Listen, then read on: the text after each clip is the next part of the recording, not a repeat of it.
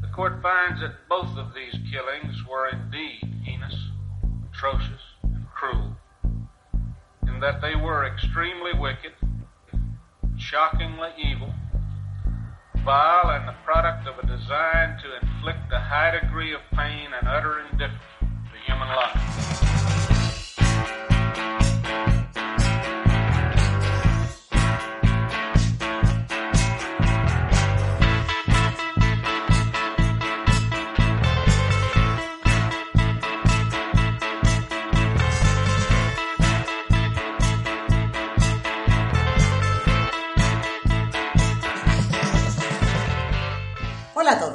Buenos días, buenas tardes, buenas noches, bienvenidos a una nueva entrega de nuestro podcast, Extremadamente Crueles, un podcast en el que, como sabéis, hablamos de crímenes, asesinos en serie y todo aquello que se nos ocurra sobre la marcha. Empezamos.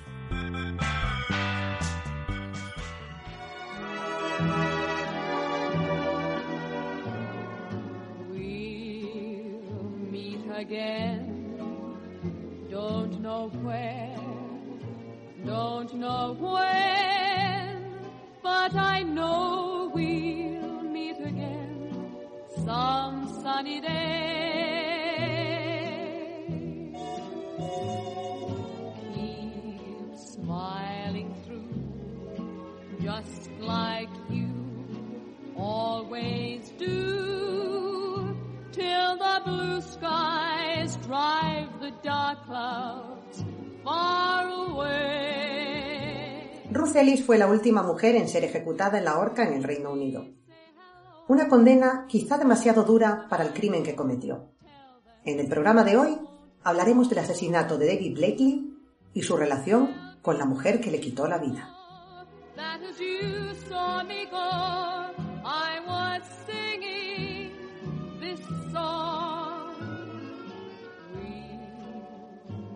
Again. Don't know where, don't know when, but I know we'll meet again some sunny day. Hola Gema, ¿qué tal? ¿Cómo estás? Pues bien, aquí, preparada para un programa más. Hoy, me- hoy ha salido un poquito largo. Voy a intentar no enrollarme. Bueno, pues seguro No que enrollarme mucho. mucho material muy interesante. Sí, a ver, el caso en sí es Sota Caballo y Rey. Llegó, le pegó cuatro tiros, le mató y la ahorcaron. No hay más. O sea, no hay, no es que digas, no fue ella, la ahorcaron Una por búsqueda, una inocente. investigación, sí, un crimen sin resolver. No, no, no. Aquí está muy claro lo que ocurrió. No, ¿no? aquí ella fue y le mató. Pum. Ujú. Eh, Pero- justo, pum, pum, pum, cuatro veces. Eh, pero claro, el caso tiene su miga porque, bueno, vamos a ver por qué le mató y por qué esa condena. Bien. Porque la condena, la verdad es que se pasaron un poquito, se pasaron tres pueblos, las cosas Ya. como son. Y bueno, en el juicio hubo unas cosas un poco rarunas. Entonces, a ver, que no que, que queda claro que ella le mató, pero bueno, no hace falta ahorcarla. Que Ya. la puedes dejar ahí metida en la cárcel y Sí, ya está. es que esto resulta, por lo que nos has dicho así, o lo que hemos, lo que hemos oído en la introducción, resulta un poco chocante, ¿no? Así, si estamos hablando de un crimen pasional que tampoco parece que tenga más vueltas, ¿por qué esta condena a Claro. muerte? Ujú. Sí, sí, Y luego veremos porque muchas condenas a muerte al final se perdonaban y se cambiaba por una por una cadena perpetua o por una condena a X años y porque ella no. claro, muy interesante esto. Pues cuéntanos, ¿quién era Ruth Ellis? Bueno, vamos a empezar, vamos a empezar por el final. Ah, bueno, a ti te gusta mucho esto. Sí, sí, A sí, mí me gusta mucho esto de empezar por el final, además es como muy bonito todo y la tía tenía los ovarios bien puestos. Ah, bien, me gusta Pues bueno, eso. es Ujú. Vale, nos sitúas entonces. Son las 6 de la mañana del 13 de julio de 1955. ¿Vale? Estamos en el norte de Londres, en Hampstead, en la prisión de Holloway, que apunte, era una prisión así como muy bonita, victoriana, y la tiraron en los años 70. Es como, y eran- Oh. hicieron una horrorosa que encima ahora ya está abandonada desde 2016. Es como, haber dejado la, la prisión antigua. Pues Pero sí. bueno, en fin. Hampstead, no- norte de Londres. Cuando tenga dinero y sea millonaria me compraré una casa allí porque me encanta ese barrio. Pero bueno, en fin, Coincido aparte. totalmente, sí, maravilloso barrio, absolutamente de acuerdo. Entonces, bueno, el verdugo se prepara para ejecutar a una joven de 28 años, Mm, Ruth Ellis, aquí la señora. Eh, Ruth se levantó a las 8 de la mañana, se tomó su último desayuno y se maquilló. O sea, ella diva hasta el final. Además, me encanta que es que ya no hacen maquillaje como antes. Abría su polvera que tenía una cajita de música y sonaba la Bien Ghost. Oh, Dices, ya no hacen maquillaje como antes. Ya te digo, qué glamour. A las 9 menos cuarto, 45 minutos después, se abre la puerta de la celda y entra un reverendo, el director de la prisión y una enfermera con un vial para Ruth. Eh, le dijo que bueno que se lo tomase, que eso le iba a calmar los, le iba a calmar los nervios, pero Ruth le dijo que no, que no le hacía falta. Mm. Así que bueno, eh, se quitó sus gafas porque la pobre veía menos que un gato escayola. Luego en todas las fotos la verás sin gafas, pero no veía nada, Sí. pobre. Sí, se sí, quitó las gafas y se las dio al director de la, de la, de la cárcel, diciéndole, ya no las voy a necesitar. Toma frase. Con dos- o sea, luego decías de Peter Curten, pero vamos, está... Te- estaba pensando eso, que esta también es frase para la posteridad. Toma, si ya no voy a ver nada. Claro, los minutos pasaban, la llamada no sonaba, la llamada de última hora para cancelar la, la ejecución o cambiarle la condena de pena de muerte por, por otro tipo de condena. Sí. Así que, pues nada, ya llegó- nunca llegó esa llamada, el verdugo llamó a la puerta, Ruth se puso en pie, la acompañó a la sala en la que se encontraba la horca, le puso una capucha blanca y abrió la trampilla. Cuando el médico confirmó que el corazón de Rucelis había dejado de latir, se recogió todo y se apagaron las luces de la sala de ejecución y no volverían a encenderse nunca más. Fue la última ejecutada, mujer ejecutada en la horca en el Reino Unido, en 1955. que- vaya. A las 9 y 18 minutos se dio la noticia de que la ejecución de Rucelis por el asesinato de David Blakely se había llevado a cabo. O sea, fue la última ejecutada por un crimen, pues eso.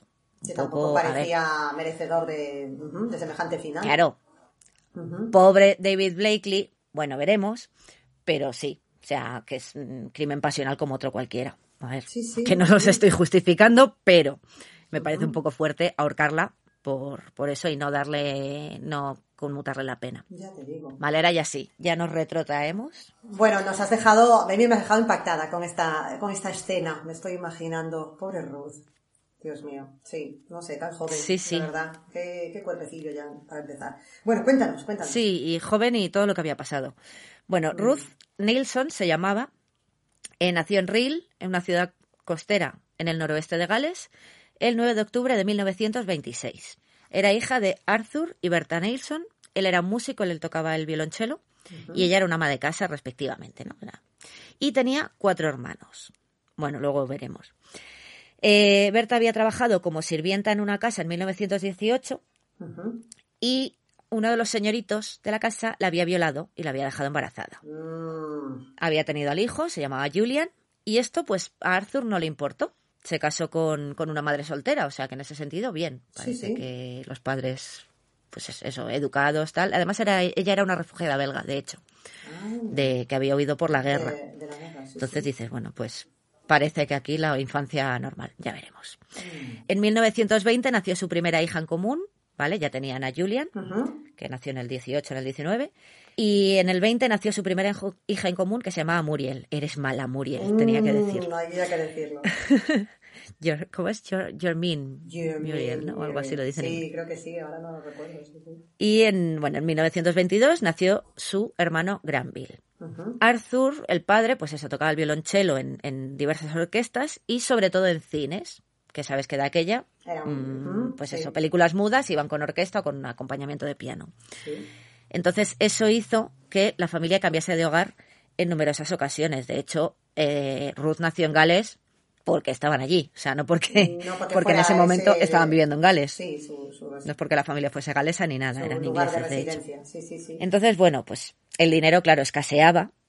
Y, claro, dices, parece un señor, pues eso, que tenía su carrera, era un músico, parecía como muy abierto, ¿no? Se había casado con una madre soltera en el 18, que dices, jolín. Ya te digo.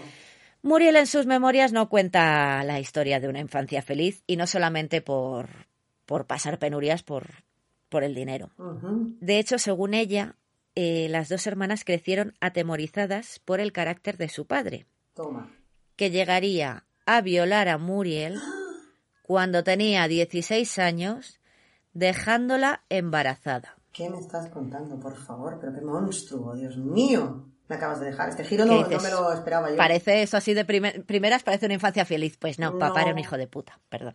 Este giro de los acontecimientos no me lo esperaba yo. Y mamá, que no solo conocía la violación, sino que intentó que se produjera un aborto. No me preguntes cómo, si fue con una percha detrás de Muriel o qué, pero bueno, el caso es que el aborto no se produjo y Muriel dio a luz a un niño que se llamó Robert William Nelson, Ujú. que Berta hizo pasar por su hijo.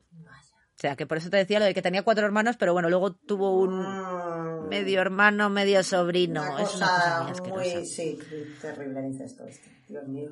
El caso es que no queda claro si los otros hermanos sabían o no de quién era hijo Robert, pero la matrona que ayudó, que atendió a Muriel en el parto, algo se olía. Ya. La policía interrogó a Arthur sobre la paternidad del niño, pero no hicieron nada. Este le dijo, no, no es mío, estás ha ido por ahí con uno, Y se quedó tan y tranquila pues la aquí paz y después glorio. Ya, ya, ya. Y ya está, pues pues nada, pues lo adoptamos como si fuera un hijo nuestro. Y como, sí, bueno, es que es tu hijo, ¿sabes? Básicamente. En fin, claro, luego Muriel sostiene que Arthur empezó a prestar más atención a Ruth cuando ésta llegó a la pubertad. Claro, esta ya no me sirve, esta ya está, ya está usada, como quien dice, Muriel. Ya, Entonces, pues ya. vamos a por Ruth. A por la otra. Decía que escuchaba a su hermana pequeña gritar cuando su padre intentaba violarla. Ay, Dios mío. Eh, Muriel le dijo que, sal- que se mantuviera alejada de la casa, pero Ruth le contestó que no dejaría que le, que le hiciera lo mismo que le hizo a ella. Hombre, no se quedó embarazada de su padre, pero bueno, está claro que algún abuso, Sí, que se cometió sufrió. allí. Sí, sí, sí, algo, algo. no sé si llegó a violarla o no, no la dejó embarazada como a la pobre Muriel, pero Sí. el padre baboso estaba ahí. Menudo animal, por Dios, ¿verdad? Así que empezamos bien. Ya te digo, ¿eh? Empezamos bien ya con una casa mm, totalmente... Sí, no, desestructurada se queda corta, con un animal y una bestia. Sí, sí, sí. En 1937 se tomó su tiempo, claro, entre medias había tenido otro hijo. Berta dio luz a otra niña, Betty. Cada vez tenían menos dinero y Arthur estaba sin trabajo, porque claro, ya en los 30 vinieron, vino el cine sonoro Mm, y a tomar viento las orquestas de los cines. Entonces ya mm, dejó el, el cello y ya se dedicó a pues a lo que le saliera. Ya. Eh, la familia se mudó a un pueblo cerca de Basingstoke y bueno, durante esta época pues Ruth iba a un instituto para niñas, pero pues los profesores y las clases como que no le llamaban la atención, no, no le inspiraban. A mí eso de estar haciendo cuentas o dictados, no. A mí lo que me gusta es bailar y socializar, es lo que me hace feliz.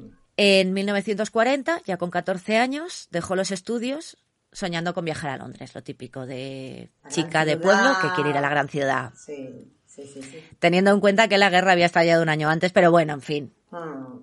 Eso no iba a La Luftwaffe detener andaba por ahí. a Ruth y a sus sueños. Bombardeando Londres y destruyendo medio Londres, pero no pasa nada. Yo los aviones de la Luftwaffe me los paso por la Luftwaffe misma. ¿Qué pasa? Que bueno, que, que aunque estuviesen en guerra, lo que eran, claro, llevaban nada más un año, o sea, todavía no todavía no se había producido casi lo peor, ¿no? Como quien dice. Entonces, bueno, pues los bares, los teatros, los clubes nocturnos del West End estaban atesta- atestados de gente a pesar de las restricciones que había. Estaban como con el coronavirus, había restricciones de toque de queda, de De... tener cuidado, sí. apagar las luces, Ajá. que vienen Los los alemanes. alemanes. Vamos a ver, normal y Claro, corriente. claro, claro. Sí. Irónicamente, fue el padre, fue Arthur, el que le dio a Ruth la oportunidad de viajar a Londres, Anda.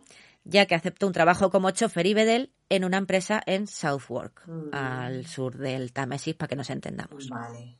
Aquí el papá pater amantísimo. No, esto no ha sonado bien. el pater familias sí, se sí, fue. Sí. Se fue a Londres, dejó a la familia ahí en Basingstoke, que os den, pero Ruth le siguió. Mm. Porque papá, yo quiero ir a Londres, papá, quiero ir a Londres. Pues se fue con papá. vio, vio ahí la oportunidad, claro. Claro, Muriel, pues no se explica cómo, después de cómo las trataba, Ruth se marchará con su padre. Pero bueno, la cría 14 años, una joven ambiciosa, la ciudad la estaba llamando, me voy a la ciudad, me da igual. Vio que era su oportunidad y dijo, aunque sea con mi padre, me voy. Sí, sí. Por eso. Entonces se fue a la ciudad y, como hemos dicho, bombardeos de la Luftwaffe mm, todas las noches prácticamente, pero a Ruth pues le daba un poco lo mismo, ¿no? Se lanzó a una vida hedonista, ahí en la noche londinense. Visitaba los cafés y los clubes de baile, incluso sola. Si no lograba convencer a nadie para, la para que la acompañara, pues se iba ya sola. Sí. 14 A los añitos 14 o años, sí, 15. sí, sí. Ya en 1941 toda la familia se había mudado a Londres. Padres, hermanos, hijos de padres y hermanos, mm, etcétera. Eh, Ruth encontró trabajo como camarera en el Lions Corner House Restaurant cerca de Trafalgar Square. Allí aprendió pues lo que luego le serviría cuando trabajase de me hace mucha gracia porque claro la llama hostess, anfitriona o algo así, no sé no sé cómo traduciría lo que lo que hacía, pero bueno, aquí de camarera pues aprendió a atender rápido a la clientela, Sí. siempre con una sonrisa en los labios y hacer que los clientes se sintieran especiales. Vale. Sí, sí, sí. O sea, sí. que esto luego le vendría muy bien para trabajar de lo que trabajó durante más tiempo. Tenemos, eh, hay que tener en cuenta que estamos hablando de que tenía 15 años y la ahorcaron con 28, o sea que, que tampoco es tan- no tampoco es una vida muy larga. No, es verdad, claro. Hombre, empezó Sí, muy joven. Sí, sí, es cierto. Sí, sí. Pero bueno, ahí estaba desplegando ya su don de gentes y aprendiendo cómo camelarse al personal. Sí, era lo que le gustaba, ¿no? Lo que decía, dejó el instituto porque a mí lo que me gusta es socializar y bailar. Mm. ¿Para qué voy a echar cuentas o, Sí. o aprenderme los países en geografía. Pues bueno. En 1943, cuando pasaba la noche en un club con su hermana Muriel, Ruth conoció a la persona con la que tendría su primera relación seria. Se llamaba Claire McCallum y era un soldado canadiense de Quebec, Ujú. 10 años mayor que ella. O sea, 26, 27 años. De esta ya tenía 17, ¿no? Yo creo. Vale. Ella estaba perdidamente enamorada del canadiense Mm. y cuando a principios de 1944 descubrió que estaba embarazada, capachao, Claire le pidió que se casara con él. Anda. Mira tú. Oye, Sí. bien. Lo que ella no sabía es que el soldado no estaba soltero. Bueno, que venía con sorpresa el canadiense. Amiga, el 15 de septiembre de 1944, Ruth dio a luz a un niño al que le dio el nombre de su padre y su apellido. Claire Andrea, bueno, André le llaman, se escribe Andrea. Sí, André. Le vamos a llamar André. Vale. Le dio su apellido Nelson porque no estaba casada. Sí, sí, ¿Vale? Entonces se la llevaron a una de estas casas para madres solteras, que claro, había muchas de vienen los soldados americanos y canadienses y, luego pasa lo que pasa y, Y luego si te he visto no me acuerdo. y hay mucho niño, Ya. claro, luego hubo mucho niño con inglesas por ahí. Vale. Entonces, bueno, el padre de todos modos estaba en la guerra, entonces, a ver, no estaba con ella, pero porque estaba destinado en vete tú a saber dónde estaba. Sí, por sí, aquí, estaba en el por- frente, claro, sí, sí, sí. sí. Cuando la guerra terminó en el 45, Berta, la madre de Ruth, escribió al comandante de Claire para preguntarle por la boda. En plan, tú, que el niño ya tiene un año, este me dijo que se iba a casar con mi hija A ver qué pasa. y aquí no le he visto el pelo. ¿Qué pasa? Que se enteró de que Claire ya tenía mujer e hijos en Canadá. Se descubrió el pastel. Entonces, a pesar de que, bueno, según el hermano de Ruth, Claire quería dejarlo todo por ella, ¿no? o sea, Sí, sí. era un cabrón, porque pobre mujer e hijos en, Canadá, pero bueno, sí, sí, sí, pero parece que estaba enamorado. dispuesto a empezar una nueva vida con Ruth. Ujú. Pero la madre, Berta, se lo prohibió. Mm. Entonces Ruth, con el corazón roto y un churumbel Bajo, el brazo. pues claro, ya juró no volver a creer en las relaciones de pareja. Mm. En un futuro voy a tener más cuidado, no me voy a fiar de los hombres, son todos malos, aquí no me vuelvo a pillar ninguno. Así que a quien le preguntaba, Ruth le contaba que el padre de André era un piloto norteamericano que había muerto en acto de servicio, que queda mucho más bonito que decir un canadiense que le estaba poniendo los cuernos a su mujer. Desde luego, tiene mucha más épica. Entonces, bueno, piloto americano ahí sí, que murió en acto de servicio. mm, desde luego que sí. Ruth, pues bueno, después de dar a luz, eh, volvió a su trabajo en el Lions, pero como que ya había perdido el encanto, ya eso de ser camarera ya no me, ya no me mola. Encontró trabajo como asistente del fotógrafo en el Stratham Locarno, un salón de baile. ¿Vale? Lo que hacía el fotógrafo, lo que era ella también de asistente del fotógrafo, era que hacía fotos a las parejas que estaban bailando en la pista y Ruth lo que se encargaba era intentar venderles la moto, intentar persuadirles de que compraran las fotos que les había hecho el fotógrafo. Ah, vale, vale, vale. Era la comercial. Era como una señorita, claro, que iba por ahí en plan de, oye, mira, que este os ha hecho una foto muy bonita aquí bailando a vosotros dos, que compradla, anda, compradla. Mira. Básicamente ese ese era su trabajo. Ya, ya. Claro, ese trabajo también lo dejó pronto, pero el ser madre soltera, la verdad es que en lugar de, de acabar con sus ambiciones, las hizo aún mayores, porque en ese sentido sí que quería a su hijo. O sea, claro, ella mientras trabajaba se lo tenía que dejar a la familia, que vivían todos como gitanos, todos juntos. Sí. Se lo dejaba a los padres o se lo dejaba a Muriel, que ya se había casado y ya tenía hijos propios con su marido, aparte del que tenía con su padre. Eh, entonces, claro, ella, como trabajaba también de noche, pues eh, el niño se quedaba con ellos, pero ella quería ganarse su pan Sí. para poder estar con el, con el niño, porque al final, pues, trabaja de noche, el niño está durmiendo y tú por la mañana estás durmiendo y el niño está que no le ves. Claro, claro, claro. Ella quería una estabilidad, un hogar y, y poder criar al niño. Sí, sí. Claro. Claro. Entonces encadenó empleos desde, bueno, fue cantante en una big band, yo no sé cómo cantaría, pero bueno, la contrataron. Y también hizo sus pinitos como actriz. Anda, mira tú. contactó con el Camera Club. El Camera Club era un club de fotógrafos amateur que lo que hacía era, pues bueno, tenía modelos, muchas de ellas desnudas, y claro, los tíos iban ahí a hacer fotos, fotógrafos ellos amateur, que lo que decía ella que muchos no llevaban ni carrete. O sea, Vamos, que ni te lo currabas siquiera. Ni se curraban la excusa. que ni, que ni carrete, que era vamos a ver aquí tetas, Carne fresca. básicamente. Sí, sí. Pero, pero bueno, pues, oye, ella hizo de modelo de desnudo artístico y bueno, oye, que el Camera Club fue el lugar donde empezaron muchas actrices y modelos profesionales de la época. Incluida Diana Dors, que era la Ah. pina británica por excelencia de la década de 1950. Sí, Una sí. rubia así también muy voluptuosa ella. La respuesta Ella británica. empezó en el Camera Club a- también. A Marilyn, sí, sí. Ah, A no Marilyn. lo sabía. Sí, sí, mira tú, qué interesante esto. No tenía ni idea. Pues ella empezó como fotógrafa, oh, fotógrafa, perdón, eh, modelo para los fotógrafos sin carrete amateur. Le va a quedar ya lo de fotógrafo sin carrete. Es que a mí me mató cuando, cuando oí lo de que muchos iban sin carretes, como Ay, tío, puñeteros babosos, o sea, Ya. córtate un pelo, tío. Efectivamente. Eh, entonces, bueno, pues uno de estos días que está en el Camera Club, eh, Ruth entabla conversación con los, con, con los fotógrafos, ella como siempre socializando y, e intentando sacar la cabeza por donde puede, Sí. y uno de ellos la invitó a tomar una copa en el Court Club, donde el dueño la monopolizó en cuanto la vio. Eh, 18 años después, mientras esperaba su ejecución, Ruth culpó al dueño del club, Morris Conley, de su descenso a los infiernos, diciendo que era uno de los peores personajes del West End. Oh.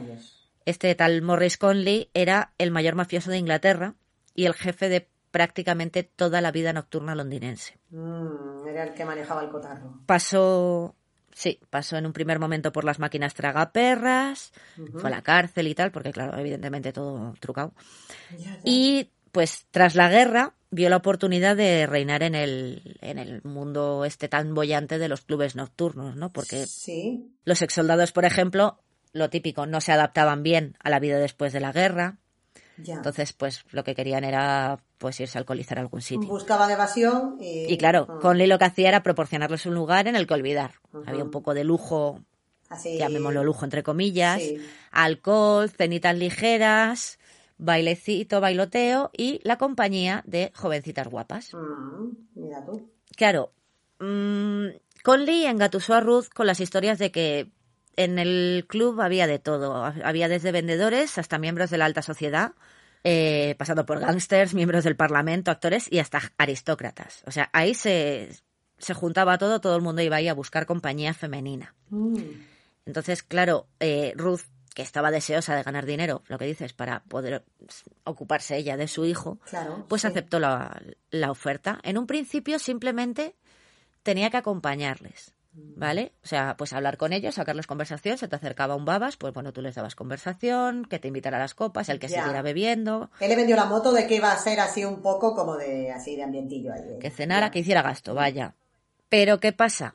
Que Morris organizaba encuentros sexuales Ah. entre sus anfitrionas, llamémoslas, Ya. y la clientela. Entonces las chicas tenían que estar siempre disponibles para él. Además, él también aprovechaba la coyuntura y, Y si me apetece echar un casquete, pues Mm, derecho de porque trabajas para mí. Ya, ya, ya, ya. Eh, totalmente. Qué tipo. Y la Ruth, claro, se encontró con todo esto así de sopetón, ¿no? Que no se lo esperaba. No se lo esperaba, pero bueno, mm, tenía sus ventajas. que- A ver, que se entienda. Sí, sí, sí. Pero bueno, porque ellas, pues, ellas vivían en pisos que él les proporcionaba, no tenían que pagar alquiler, ganaban un buen sueldo, a pesar de la comisión que se llevaba Morri, como, gustaba, como le gustaba que le llamaran. Y es que es eso, Ruth ganaba como anfitriona el doble de lo que ganaría como camarera o como dependienta. Aparte de llevarse un 10% de la comisión de la comida o bebida que se que comiese o bebiese el tipo con el que estaba, ¿no? Ella se llevaba una comisión por el gasto que hiciera, por el Ah, cons- por lo que consumiese. El- el Ella se llevaba un un- una comisión por consumición del cliente. Sí, sí, sí. sí. Ganaba bastante dinero, pues yo creo que en un momento dijo, bueno, pues sí tengo que... Ella se moría del asco con el morri, No me extraña. pero bueno, hacía de tripas corazón y dice, mira, pues es que con esto gano, gano Me bien estoy sacando aquí de un dinero, buen pues... sueldo y para la época no iba a hacer ese dinero en otro sitio, claro. Es que era eso, mm, la tarea, que por, por sentarte y hablar con un cliente, si el cliente compraba una botella de champán que costaba tres libras, Tú te llevabas. ya te ganabas cinco, Ya. te llevabas cinco así limpias, Claro. más luego comisión de lo- el resto que bebiese, y si luego encima quería mm, Tema. triqui triqui, pues también te llevabas más, o sea que bueno, era un Mm. buen dinero para la época. Ten- hay que tener en cuenta que estamos hablando de los de la posguerra en Inglaterra, que estuvieron con racionamiento hasta los años 60, Ya. que Inglaterra estaba muerta de hambre. Claro. Estaban muertos del asco en Inglaterra. Hay que tener eso en cuenta, que no Sí. es que se metiera por vicio. No, no, no, que era una situación muy desesperada, claro. Claro, y con un niño muy, muy desesperada. Londres sí. estaba reventado y, y Mm. cinco libras Hombre, Yo lo de siempre, no te sé hacer el cambio libra-euro pero- 1940, Sí, sí, sí, sí. pero era- 5 libras debía ser muchísimo dinero. Claro. Añádele que no pagas alquiler. Sí, sí, es que es esto, lo de la vivienda, que la tenía ya claro. Y bueno, eso, ella dijo, bueno, pues aguanto aquí un poquito el tiempo que haga falta o un muchito y me hago mi hucha. Sí. Es que es eso. Entonces, debía ser mucho dinero para, te digo, un país que estaba en la mierda. O sea, esto es como cuando hablábamos de Fritz Harman de Alemania después de la Primera Guerra Mundial. Sí, sí, sí, que Pues vamos, Alema- eh, desesperación estaba. y pobreza absoluta. Sí, sí, tal cual. No, iba a decir que Morri este Hmm. maneje, debía manejar un cotarro muy importante, ¿no? Porque si se moría esa gente allí. Sí, sí, un montón de clubes en... Además que muchos... Porque claro, tú dices un club en el Soho, en el West End, tú te imaginas pues un rollo discoteca o a lo mejor un speakeasy o algo así, ¿no? Eh, los clubes a lo mejor eran un piso. Mm, vale, sí, sí, sí. Era en el primer piso o en el segundo piso y tenía instalada una barrita y unas sillitas y tal y ahí ponía la musiquita y ahí tenés el club. O sea que es que ni siquiera tenías que invertir en un local Ya, de, ya, ya, realmente. de copas, sí. como quien dice. Sí, sí, sí, sí. Y claro, eran clubes eh, cerrados, como quien dice, no podía entrar cualquiera. Ujú, o sea, club tenías privado, que ser miembro claro, del club. Que eso también te da un poco de caché.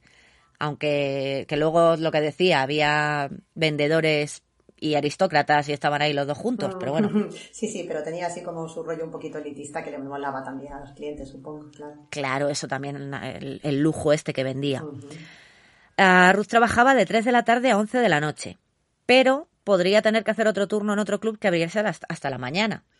Porque es eso, ella trabajaba en el Court Club este, pero si Morri te decía, pues vete al club, yo qué sé, al Kit Kat Club, como se llame, a otro que tenía por ahí, Sí, pues empalmabas y hacía jornada doble, más dinerito. Vamos a ver, ella tampoco se quejaba. claro. Y lo que hemos dicho, las ventajas además del alojamiento incluían quedarse con propinas, Ah, las propinas te las llevabas limpias, mm, volvemos a decir, cuanto más dinero mejor. Claro, más para bolsillo. Y trajes de fiesta gratis, que, no le que ya hemos visto que era muy coqueta Que iba a ella. decir yo, que no le iban a gustar poco ni nada los trajecitos, claro que sí. Ella que era amante del glamour y de todo esto, sí, sí. Que date cuenta que era cuando mm, que se hacían con la, la- las medias no había y se pintaban la raya, La raya, en la pierna verdad. para, para hacer como si llevaran medias. O sea, Medias que, que te dicen trajes gratis de fiesta Eso tenía que ser la bomba. no era moco de pavo, Ya, ¿eh? ya. Mm. Sí, sí, me lo estoy imaginando todo. Bueno, me viene un poco la cabeza Miranda Richardson en la película, pero me la estoy imaginando glamour absoluto, claro. Sí, sí. Por eso, entonces. Ruth aceptó, cuando le dijo la oferta al Morri, pues aceptó inmediatamente y bueno, pues aprendió cómo se desenvolvían las anfitrionas, ya como que se hizo un poco más sofisticada, empezó a fumar, a beber gin tonics, incluso cambió el acento y su voz para que no sonase tan estridente y forzaba un acento como muy, for- muy afectado que no dejase ver que venía de la clase obrera. Ah. O sea, ella se volvió, se convirtió totalmente en una, en una anfitriona glamurosa para Sí, sí. en el club. Todo su sueldo iba para pagar a sus padres que cuidaban de André. ¿Vale? Lo que hemos dicho, mientras ella Mientras estaba en el ella- club, los padres cuidaban y ella les pagaba todo su sueldo, como ella no necesitaba dinero para vivir realmente, porque no pagaba alquiler Claro. y tenía los vestidos y la comida y todo gratis. Sí. El sueldo íntegro, que no debía ser pequeño, iba para los padres que cuidaban a André, pero bueno, tenían también a su caterva de hijos y nietos todo ahí. Claro. Y bueno, pues hemos dicho que ella no necesitaba dinero, pero cuando quería tener algo, algo de dinero propio para ella misma, pues en ocasiones se acostaba con algún cliente o con el propio Morri. Pero bueno, en ocasiones. no quiere decir, no esto no quiere decir que siempre, no, a ver, no eran prostitutas.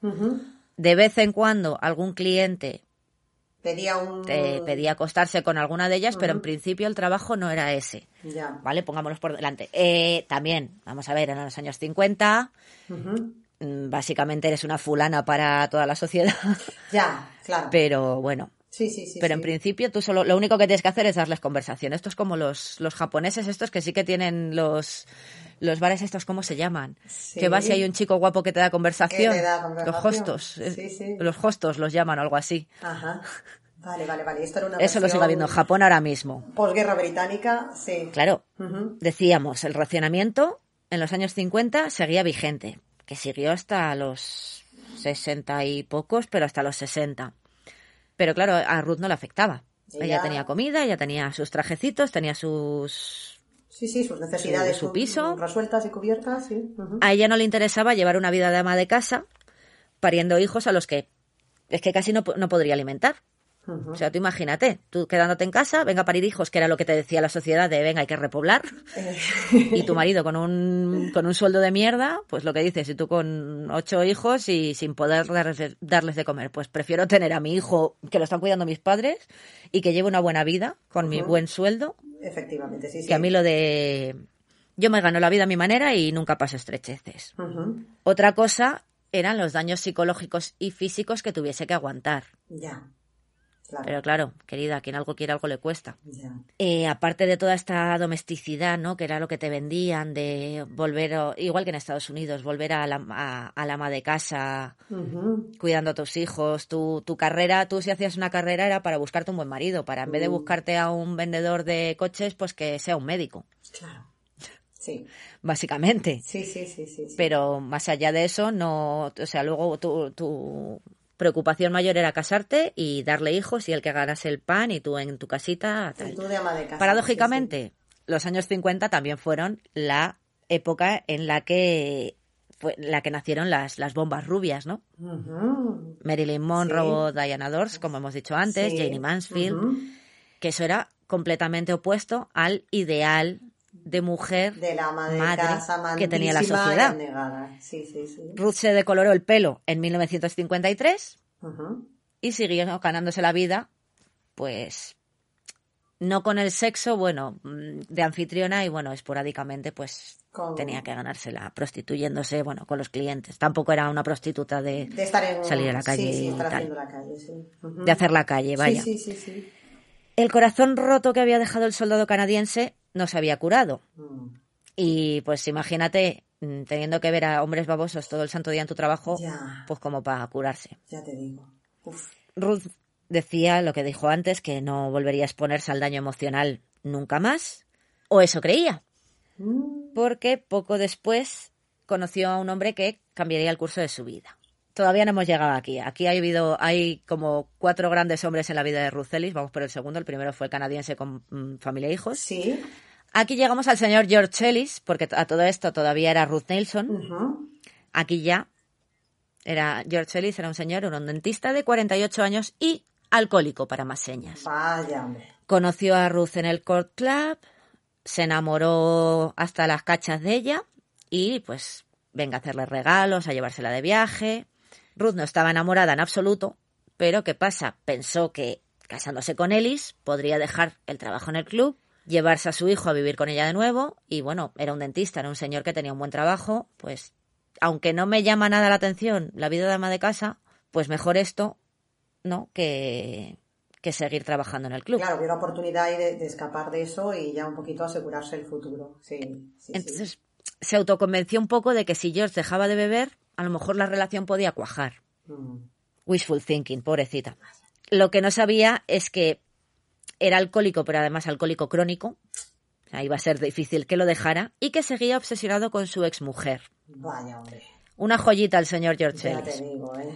Qué puntería. Pero como no lo sabía, pues Ruth aceptó la propuesta de matrimonio con la condición de que George buscase ayuda profesional para dejar el alcohol. El 8 de noviembre de 1950, Ruth y George se casaron en el registro civil de Tonbridge.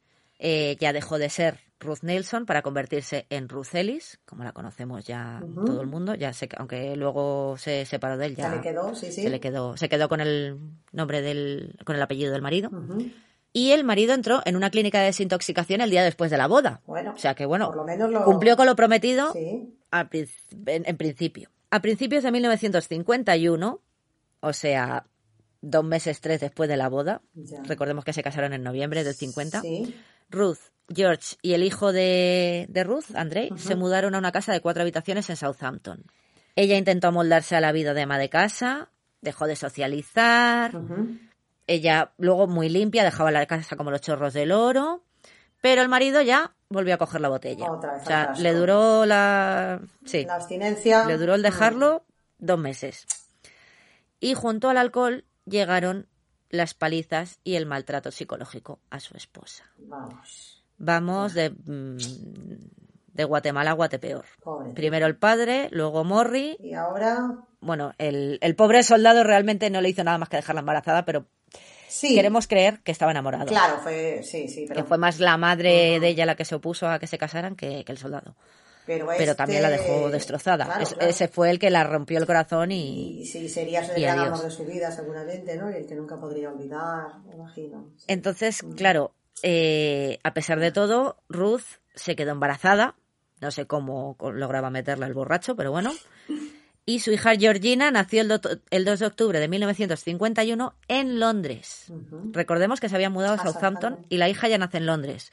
¿Por qué? Porque había echado por patas. Ah, Había huido a Londres tras abandonar a George, ya en avanzado estado de gestación, me parece que de siete meses o algo así, y dejó a Georgina y André al cargo de su madre y de su hermana Muriel de nuevo, porque George quería que diese a la niña en adopción. Vaya con George. Un hijo de puta, Pero- con todas las letras. ¿Pero por qué? Es que no lo entiendo.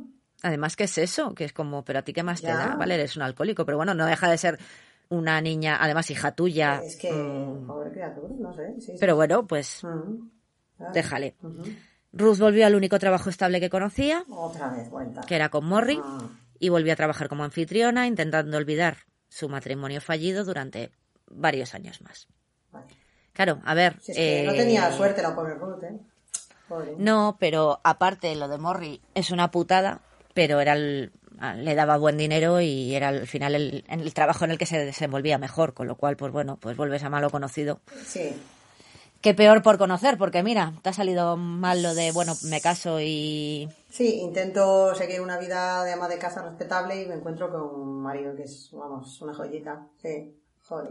Entonces, pues mira, Mm, Visto, visto lo visto, está claro. más vale malo conocido que, que, que George Ellis por conocer. Eh, En 1953, ya han pasado dos años, Ruth empieza a juntarse con gente diferente. Ya no está en el Court Club, ahora está en un club en, en Mayfair, zona más o menos pija de Londres, para que nos conozcamos. El Court Club estaba en el Soho, o sea, en el West End. Sí, sí. En Mayfair se reunían pues los entusiastas de los coches y las motos. Hay que tener en cuenta que 1953 no tenéis para comer, vais a tener para compraros un coche. Entonces, ¿quiénes tenían, quiénes podían permitirse un coche? Gente de clase alta, Claro. aristócratas y gente con pasta. No había más. Sí, sí. Eh, en el club Steering Wheel, ojo al club, traducción, volante. Mucho no se comieron la cabeza para poner el nombre al club. ¿De Eh, qué va el tema? De coches. Ya está. El volante. Venga. ¿Podías haberlo llamado embrague? Pues no, lo han llamado Esto es como peluquería rizos, ¿no? Pues igual. El club Steering Wheel, el club volante. Una amiga de Ruth le presentó, ojo, a Douglas Fairbanks Jr. O sea, estamos hablando de gente, Estamos hablando de gente top. Sí, sí. sí, sí, a varios agentes del MI5. Ah. Imagínate a James Bond ahí. Eh, O sea, que era un... el- aquí nos reímos del volante, pero, pero era un club bastante gente de exclusivo. nivel, sí, sí. Y también le presentó a un tal Desmond Cassen, cuyo destino fue ser conocido como el otro amante de Ruth Ellis. Aquí Desmond Cassen va a tener mucho peso y no porque estaba regordete, que también. Aunque no conducía profesionalmente, Cassen era un amante de los deportes de motor, como todos los que estaban en el club volante, eh, normal. Era un tipo muy tímido, muy educado, muy callado y claro, pues eso a Ruth no le llamó la atención para nada cuando se conocieron. Pero hay él otro que se enamora de Ruth hasta las trancas. Mm. Y quizá hubiese tenido una oportunidad con ella, de no ser porque pocos días después de conocerla, en el verano de 1953, Ruth tuvo su primer encuentro con, aquí ya sí, David Blakely, Mm, que en paz descanse. ya. Aquí aparece en escena. Aquí ya aparece en escena. Desmond Cassen tuvo muy mala suerte, porque, pues eso, si no hubiese sido por el Blakely, igual hubieses tenido una oportunidad e igual ah, la vida de Ruth hubiese sido diferente, aunque, bueno, no lo sé. Ya veremos. Vale, agosto de 1953. Sí. Esto trajo para Ruth dos distracciones, una laboral y otra sentimental. La de no, no, no, yo no vuelvo a enamorarme, bla, bla, bla. No quiero que me hagan daño nunca más. Bueno, primero la laboral. Morri la puso al cargo, o sea, en ese sentido trabajaba bien porque Morri la tenía en, en alta estima y, oye, le daba trabajos buenos. La puso al cargo de un club directamente, el Little Club. No se rompía la cabeza. Estaba en Knightsbridge, barrio pijo de Sí. Londres, donde está Harrods, Sí, o sea, sí, sí, sí. No cualquiera tiene un piso en Knightsbridge. Pues no contento con uno, encima del, del Little Club, que era en un piso, el piso de arriba, se lo dio a Ruth para que viviera en él. Míralo, qué espléndido. A ver, no se lo dio, Bueno, pero bueno, no pagaba alquiler, sí, quiero sí, decir, ella vivía. vivir allí. Sí, sí, sí. O sea, estás viviendo, ojo, cuidado donde estás viviendo en Londres. Sí, sí. Que es como estar aquí en el barrio Salamanca, como quien dice, Ya, por ejemplo. ya, ya. Eh, la distracción sentimental. Pues aquí, un joven aspirante a piloto de carreras de 24 años, de buena familia, inseguro pero imprudente, llamado David Blakely.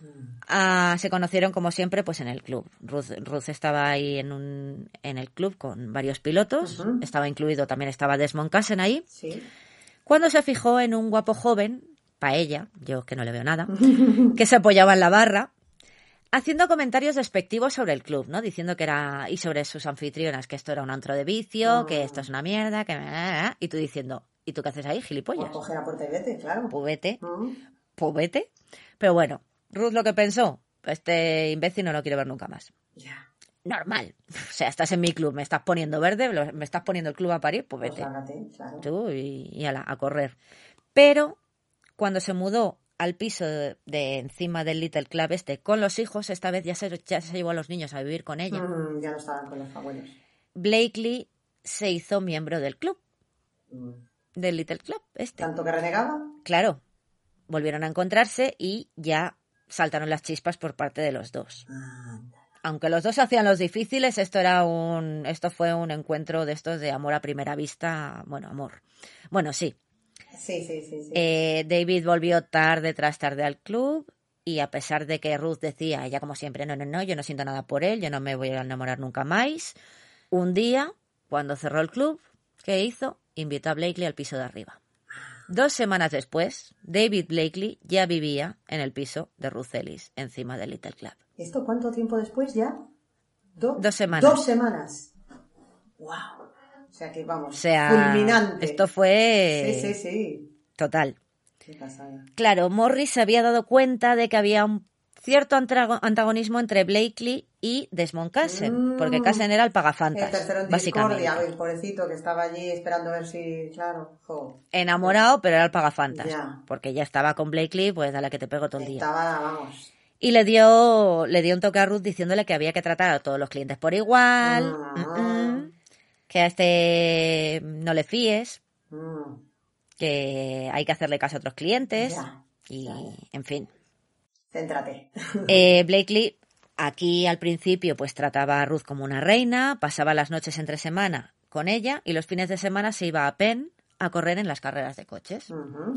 Evidentemente no trabajaba, era un señorito bien, bueno, que también tela- tiene tela la cosa porque el padre, o sea, la madre estaba, él tenía padrastro, la madre se había casado en segundas nupcias con un tío también de pasta, pero era el hijo de un médico, esto es una parte, no recuerdo muy bien, que había sido eh, acusado y creo que al final le encontraron, o sea, no, no le condenaron, pero le, pero le acusaron de, había dejado preñada a una y lo que hizo fue que abortara. Esto, perdona, el padre, me estás hablando, el padre de Blakely. El padre de David Blakely, O sea que, vamos, menudo elemento también. Ya. que le dio un abortivo o lo que fuera, y por eso, evidentemente, los abortos ilegales en la época, Sí. Y pues le. Y vamos, que la tía casi palma. O sea, ya venimos de joyita de Sí, familia también. porque- Y bueno, pues eh, la madre se casó cuando, bueno, se separaron, luego el padre murió y tal, y la madre se casó en segundas nupcias con otro señor Ajá, de pasta. De pasta, sí. Entonces, pues el niño era un niño mimado. Ya. Ya venía de una familia más o menos bien, porque siendo el padre médico y tal, Sí. vale. no pasaban estrecheces, pero luego la madre se casó con un ricachón. Con lo cual Entonces, ya lo que querías lo tenías. pues el niño, Sí. Vida disipada de clubes y gin tonics y, el, cochecito, el cocherito Leré, que ¿cómo se llamaba? El Emperor, me parece. Tenía hasta nombre. Fíjate. Bueno, como el Little Bastard. Sí, sí, bautizado. Vamos, aquí Blakely no podía quejarse. Entonces, bueno, no trabajaba y lo que decíamos, tenía un pequeño problema con el alcohol también. Vaya Con 24 añitos, pues el crío ya se agarraba a la barra y, Mm, y hacía levantamiento en barra fija. Sí, sí, sí, sí, sí. Tal cual. Pero bueno, a pesar de que la clase social en la cama no le importaba, en la vida real, pues sí. Mm, las Porque apariencias. pues no vas a estar de novio con una Fulanilla. fulana, Ya. por llamarla de alguna manera. Sí. Nunca se llevó a Ruth a Penn por miedo a que su madre y su padrastro la conocieran, porque no podían relacionarle con una mujer como ella. Claro. Así que incluso desde el inicio de la relación con Ruth, que se supone que en el principio estaban los dos súper enamoriscaos ahí de "Oh, amantes de Teruel, Sí. Él jamás, pero ya desde el principio de la relación, jamás dejó de acostarse con otras mujeres. ¿Y esto Ruth lo sabía? Sí, a ver, ella supuestamente también se acostaba con otros hombres, pero claro, él podía, ella no. Ya. Ella era trabajo y era una fulana. Claro. En fin, años 50, eras una mujer. Doble moral. Sí. Ya veremos. Sí, sí, sí. Ya veremos esto. De hecho, David Blakely llegó a prometerse con una joven de 20 años, de clase alta, familia. que vivía lejos de Londres. Mm. Claro. Entonces, claro, cuando le visitaba a esta chica, pues procuraba llevarla a sitios así más pijos y mantenerla lejos de sus compañías y, y pues sus noches de borrachera y estas Y cosas. sus ¿no? socios nocturnos. Las malas compañías que tenía, que todos los puñeteros días te los pasabas en el Little Club y viviendo por la patilla en casa de Ruth. Pero cuando viene mi novia, mi prometida, La oficial, claro, ya.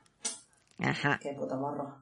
Así es la vida. Sí. La clase también, la clase tiene también mucho que ver. Aparte de que ella fuera una mujer, lo de la clase también tiene mucho que ver en, en este, En este caso. Sí. Eh, vamos al 8 de marzo, un día de la mujer, pues toma. Eh, 8 de marzo de 1954, Ruth abortó.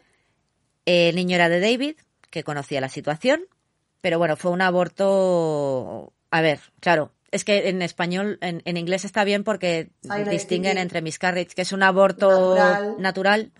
y un abortion, que es un aborto provocado. Provocado sí. en el sentido de que tú vas a una clínica y abortas. Bueno, Claro. en aquella época no ibas a una clínica. Pero una cosa es perder el Te la hacían en una casa con una percha. Sí, sí, sí. O estoy pensando en Vera Drake ahora, también. Por ejemplo, ¿te acuerdas? Sí. de la peli de Imelda Stanton también. porque no, no, no te ibas a un médico como No. ahora que te vas a un hospital con todas las medidas de seguridad. Claro. Ahí era en casa de vete a saber quién, un carnicero. Una carnicería y se quedaban en sálvese quien pueda, sí. En este caso fue un aborto natural, perdió al niño. Ah, perdió el bebé, vale. Ese mismo mes conoció a, a los mejores amigos de David, Carol y Anthony Finlater. Y estos se mudaron a Hampstead. Por cierto, Carol había sido amante de David. Mm, vaya, hombre. Círculo, Me encanta. Sí, círculo de amigos. Y el Anthony este era como el, el, el, lo diré, el que le arreglaba el coche, el que le, Ah, el que le el montaba el coche, porque todo mecánico, esto, sí. el mecánico, yo, yo a mí me gusta mucho, yo me gasto todo el dinero que tengo en el coche, pero no tengo ni puñetera idea de cómo arreglarlo. Pero y, sí, sí, sí, y contrato a un tío para que me lo, Claro, si le pasa algo no me preguntes. contrato a un mecánico para que me lo arregle. Vale, vale. O sea, Tenías un mecánico de cabecera, sí, sí. Sí, sí, y eran pues los mejores amigos, ¿no? Eh, Ruth conocía a, a Anthony del club, pero cuando le presentaron a Carol, la versión fue instantánea y mutua. O sea, encima sabía que había sido amante Claro, de él, porque él no se callaba ni una. No se soportaron, claro. Mm, Pues maldita la gracia que le hacía a Ruth, pero claro, bueno. claro. Nunca se llevó bien con los Finlater y eso también vamos a quedarnos con el nombre de estos dos porque estos al final van a tener su... Su protagonismo su también, vale, pues lo recordamos entonces. Aquí es que hay mucha gente, yo voy nombrando mucha gente, pero luego van a volver. Sí, sí, ¿Vale? sí. Desmond Cassen, quedaos con él y quedaos con los Con los Finlater. Sí, sí, sí. Esta parejita. Mientras tanto, Little Club iba como la seda. Otra cosa no, pero la tía ¿Mm? trabajaba muy bien. Ruth empezó a dar fiestas los domingos por la tarde, que también atraía una clientela más variada. Y ahí siempre estaba Pagafantas Cassen. Ay. Desmond Pagafantas Cassen. Inasequible al desaliento. Ay, de verdad, ¿eh? También la trataba como una reina, la colmaba de regalos y, lo más importante, este le daba su apoyo en todo lo que necesitara. Que necesitaba dinero, que necesitaba que la llevasen a algún sitio, estaba ahí. Pagafantas. O sea, lo que es un pagafantas. Sí, sí, sí, pobrecito ahí, el pie del cañón. Mientras tanto, David cada día se volvía más celoso. Hola. Bueno, pues anda que puedes hablar. Sí. Y también mm, más alcohólico. Y menospreciaba a Ruth en el club delante de los clientes. Empezamos con el maltrato psicológico. Ay, de verdad. Mayo de 1954. ¿Quién aparece en la puerta de Ruth? El señor George Ellis. Bueno, ¿qué me dices? Nos acordamos de él, Sí, el marido alcohólico cabrón que quería dar a la niña en adopción. Sí, sí, sí. Pues aquí, alcohólico al- anónimo, no, borracho reconocido, pues aquí, con todo su papo, el señor Ellis le ac- acusó a Ruth de ser una mala madre y de que el piso encima de un club nocturno pues no era lugar para criar a su hija. A buenas horas, ¿te acuerdas? Es como, tío, si la has querido dar en adopción, ¿qué más te da donde la tenga? A ver, es evidente que no es el mejor sitio para criar a tus hijos. Pero por lo menos oye, se ocupa de él. Mejor eso que tener los tiros en la calle. Efectivamente. André ya iba al colegio, pero claro, Georgina no tenía todavía tres años. Y como Ruth no ganaba lo suficiente para pagar una niñera, porque no olvidemos que ella, mm, al final, en este caso, no le pagaba alquiler, pero bueno, ya no tenía las, las eh, necesidades cubiertas como tenía al principio. Sí, sí, sí. Pues aceptó el trato de George, la pobre. Eh, unos amigos suyos ricos de, de George cuidarían a la niña como si fuera suya. Pero Ruth le vetó la posibilidad de adopción. Bien. Ahí dijo, no, mi niña es mía, eh, lo hago por su bienestar, me quedo con André, que bueno, que al fin y al cabo va al colegio y ya, pues el crío ya tiene, que tenía 10 añitos ya. Sí, claro. Sí, Entonces, ya bueno, no es lo mismo que una cría que no tiene tres años todavía. Entonces, bueno, aceptó, pero vamos, que me vengas tú a dar lecciones de moral, Sí, Sí, y- cabrón. Y, de cómo ser una buena madre, pues la verdad que tiene. tiene Ya me dirás. Tiene telita. Sí. Esto fue en mayo. En junio, aquí ya empieza la debacle total. Mm, Desde, que- desde el, el aborto en marzo y conocer a los Finlater y tal, aquí ya vamos cuesta abajo y sin frenos, la pobre mujer yo no sé cómo aguantó. vale. En junio, David se da cuenta de que ha gastado casi toda la fortuna que heredó de su padre en el coche, de, la, de los cojones, en el Emperor. Vamos. El padrastro dijo, aquí se corta el grifo. Se negó a darle más dinero, por lo que Ruth le permitió vivir en su piso, gratis, beber gratis en el Little Club. Morrie se puso como una hidra, Era mi siguiente pregunta. Cuando se enteró Morri de esto, vamos, me lo tuvo que hacer de puñetera gracia. pues se puso como una hidra y claro, empezó a cobrarle a Ruth por el alquiler del piso. Antes estaba viviendo gratis, ahora le empezó a cobrar el alquiler. Oye, ¿te traes aquí a tu, a Pues, tu novio? ahora te pago el Pues, recibo. No, yo, yo, yo te pago la casa para ti y para tu hijo. No. Al novio, si quiere que se lo pague.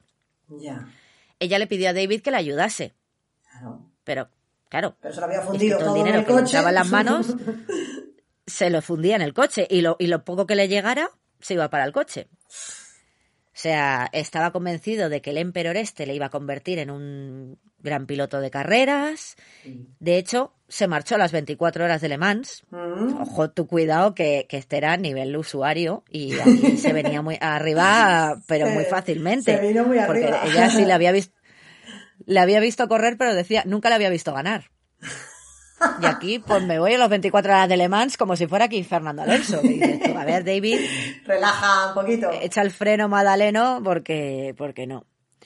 Pues ahí que se fue. Se fue a Francia y ahí le, le envió una postal así como muy amorosa a Ruth el 11 de junio diciendo que en tres días te veo cariño. Ruth había planeado una fiesta de cumpleaños sorpresa para David, que era el 17 de junio. ¿Tú apareciste? Porque David no. No tuvo noticias de él. Aparte, ya no de no aparecer, sino de, nada, de no saber estaba. nada de él. Sí, sí, sí. Bueno, pues el único que se llevó la sorpresa de cumpleaños fue aquí paga Fantas Desmond Oh, a quien Ruth, despechada, invitó a su casa para acostarse con él. ¡Ay! Por fin. Por fin. Vaya tú. Fíjate, aunque fuese de rebote, pero bueno, por lo menos, oye, el Desmond. Ya, pero eso al final consecuencias. fue casi trajo consecuencias y no buenas. Mm, Claro, las constantes infidelidades de David, el no haber vuelto a tiempo para la fiesta que le tenía preparada, pues había sido una humillación terrible para ella. La relación ya estaba en una espiral sí. que, de la que no podía salir nada bueno. Ujú. O sea, aquí ya, ya hemos dicho que va cuesta abajo y sin frenos. Sí, sí. Pero todavía puede ir a peor. Ella, a pesar de que estaba constantemente diciendo que no, que no estoy enamorada de, de David, que no le amo, que bueno, lo de siempre, estaba totalmente sometida a él. David era un viva la vida, sin oficio ni beneficio, se aprovechaba de Ruth y su debilidad a su antojo. Pero de nuevo, un cóctel de celos mutuos, infidelidades y alcoholismo dio paso primero a las discusiones y más tarde a las palizas, como con George Ellis. Ay, Dios mío, pobre mujer, qué ciclo sin fin, Dios, ¿verdad? De verdad, ¿eh? Pero lo, lo jodido es que de este sí que estaba enamorada. Porque a George Ellis había sido como, bueno, me caso con él por interés, te quiere Andrés, por No, interés te quiere George. Mm. Y bueno, si dejas el alcohol, a lo mejor esto cuaja, aunque no me gustas nada, pero bueno, pero es que este, este sí que estaba, estaba perdido. Con lo cual, claro, era todavía más trágico, sí, sí puede ser, incluso ya. Claro, al contrario que con las palizas de George Ellis, que a la mínima cogió y se fue al- cogió a los niños y se fue a Londres, bueno, cogió al niño, la niña la llevaba todavía dentro, eh, las palizas de Blake las resistía. Y ella le quitaba hierro al asunto. Ah, bueno, estaba, estaba un poco borracho, nada, le, le provoqué, lo típico que dice una, Sí, es culpa mía. una víctima de violencia sí. doméstica. Sí, sí, sí, sí, total. Y de hecho, cuando pongamos las fotos en el blog o en el Instagram, hay fotos en las que se le ven moratones en los brazos. Oh. Se lo ves claramente, el moratón. Pobrecita. De un agarrón o algo así. Mm. Y también decían, ¿no? Que como que cuando la veían que era como muy chabacana porque llevaba un montón de maquillaje. Claro, llevaba un montón de maquillaje porque a lo mejor tenía un ojo negro, Tal. un ojo morado. Sí, sí, sí, sí. Y claro, llevaba un kilo de maquillaje la tía Para encima. tapar el moratón ahí. Vaya por Dios. Pobre Ruth. Estaba eso, completamente alienada Mm. por el aquí Sí, el un- piloto de carreras del año. Sí, sí, dependencia psicológica, emocional, abusos. Además de que es que, a pesar de ser la persona, por ejemplo, que menos dinero podía darle, Ruth era la que más le ayudaba financieramente. Que era como, pero a ver, si estás viendo que no tiene, que ya el morri te está cobrando un alquiler, que, Sí. que tampoco ganas tanto, Que te está y que exprimiendo este cabrón este se lo está gastando en el coche, Claro. pues era la única que le ayudaba. Si es que encima- Aproximadamente en octubre de 1954, ya la violencia física y psicológica hacia Ruth ya se volvió constante. Al principio era alguna borrachera, de vez en cuando se me escapa la mano, alguna discusión, ahora ya. Pero además, eso, física y psicológica. No solamente eran palizas, era que la humillaba y la despreciaba constantemente delante de clientes, delante de su hijo, delante de quien fuera. Y a pesar de los consejos de sus amigos y conocidos, Ruth se negaba a ir a un hospital, pese a tener el cuerpo completamente lleno de moratones y heridas. Es que hubo, un- hubo una de estas que llegó a romperle un tobillo. Es terrorífico esto, eh, Dios mío. Es terrorífico. Y claro, también David había entrado en una espiral de alcoholismo, que ya no solamente se peleaba con Ruth, sino también con los clientes. Eh, ella empezó a fumar muchísimo, decían que hasta 50 cigarrillos al día, o sea, tú imagínate. Las peleas con David eran constantes, porque es que normalmente llegaba borracho a las 7 de la tarde y seguía bebiendo. Entonces, cuando se ponía así, se volvía agresivo y buscaba pelea con todo el mundo. Sí, esto era ya un bucle con... Daba igual sí, que fuera sí. un- Sí, sí, Sí, sí, sí. agresividad. ¿Quién se cansó? Morrie, Morris Conley. Así que Ruth se tuvo que ir del piso de arriba y también dejó el trabajo en el Little Club, porque ya Morrie pues se cansó de estar pagando aquí las borracheras de este cabrón. Y eh, pues el 7 de diciembre de 1953 pidió ayuda una vez más a Pagafantas, a Desmond Cassen, quien le dijo que se mudase con André a su piso. O sea, desahuciada y despedida, y claro, no le queda otra que recurrir aquí al pobre. Ujú. Y él la ayuda. Y él acepta. se lleva, se la lleva a ella y al niño a su piso. Pero Ruth seguía viéndose con David. Ay, chica, de verdad, eh. Ay, es que, esta, es que estas situaciones, estas, estas historias son terribles, eh. Claro, lo que decía ella, ¿no? Que aunque nos peleemos y me pegue, no puedo separarme de él. Ay, Y él le dedicaba a ella unas palabras similares, ¿no? De, daría lo que fuera por alejarme de ella, pero en cuanto nos vemos todo empieza a Ni traer. contigo ni sin Aquí los amantes de Teruel. Sí, sí. Qué cosa más tóxica, más terrorífica, sí. Principios de enero de 1955 se, re- se reconcilian por enésima vez. Aquí esto es como nos dejamos y nos volvemos a, a resultar Sí. constantemente. Ruth seguía viviendo en casa de Desmond Cassen. Se desvivía por hacer que la relación con Blakely funcionara y ya llegó al punto de que intentaba destruir las barreras de clase, que eso era infranqueable. Pero ella se había apuntado hasta clases de francés Ay, pobrecita. para ver si, si así conseguía que le presentara a la madre, poder llegar ahí a la sociedad. También daba clases como de para ser modelo, bueno. Quería tener un barniz. Ella lo intentaba. Sí, se daba una capita así como de refinamiento, ¿no? Intentaba. Aquí lo único que seguía consiguiendo eran huesos rotos y ojos morados. Qué pena Ah, que no, no. no fuese capaz de ver en ningún momento que eso era su destrucción, de verdad. Es que, hombre, ya tenía, bueno, la mala suerte de acabar siempre con hombres Sí. Muy, muy poco recomendable. con tendencias. Mm. Sí. A ver, bueno, podías encontrar de todo, porque Desmond Cassen realmente Era era. bueno y se portaba bien con La trataba ella, bien. Sí. Pero claro, te mola más el chico malo ahí, Ay. guapo, piloto, Sí, el niño bien. que el otro que. Sí, sí, con la tontería. Entonces, bueno, Estaba en casa entonces, había mudado a casa de Desmond. estaba en casa de Desmond Cassen y el 8 de febrero ya estamos en 1955, ya nos acercamos aquí al final. Chun, chun, chun, chun. Ruth cogió un taxi hasta Egerton Gardens, en Kensington. Seguimos más o menos en un barrio bien, Sí. cerca del Little Club, y alquiló una habitación para ella y su marido, entre comillas, David Blakely. La relación ya estaba rota irreversiblemente, pero ni Ruth ni David estaban listos para dejarlo. Sea, aquí ni contigo ni sin ti. Los dos estaban tomando medicación para los nervios. Estaban ya matándose lentamente el uno al otro. O sea, es que no. Era una destrucción ya. Es el perro del hortelano total, sí. Sí, sí. A mí me recuerda un poco, salvando las distancias, a Amy Winehouse y al cabrón de Blake. Ay, sí, Dios mío, es verdad, que también fue. Sí, sí, sí. Otra- Y el padre de ella también era un hijo de puta. Sí, pues oye, eh, está, Lo, está malo, bien traído lo malo es que la pobre. Amy no. Sí, sí, sí, sí. La pobre Amy no tuvo la. Bueno, en fin, dejémoslo. Sí, sí. No, no, no hizo lo que hizo Ruth, pero bueno, sí. Mm. intentó salir por lo Cuando menos. la estaba intentando salir, sí.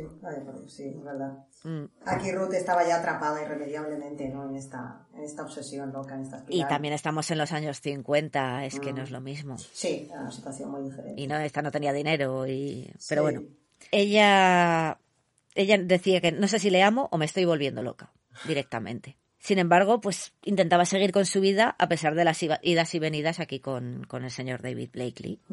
Lo que te he dicho, tomaba clases de francés. El 7 de marzo empezó un curso de tres semanas pagado por Desmond para ser modelo.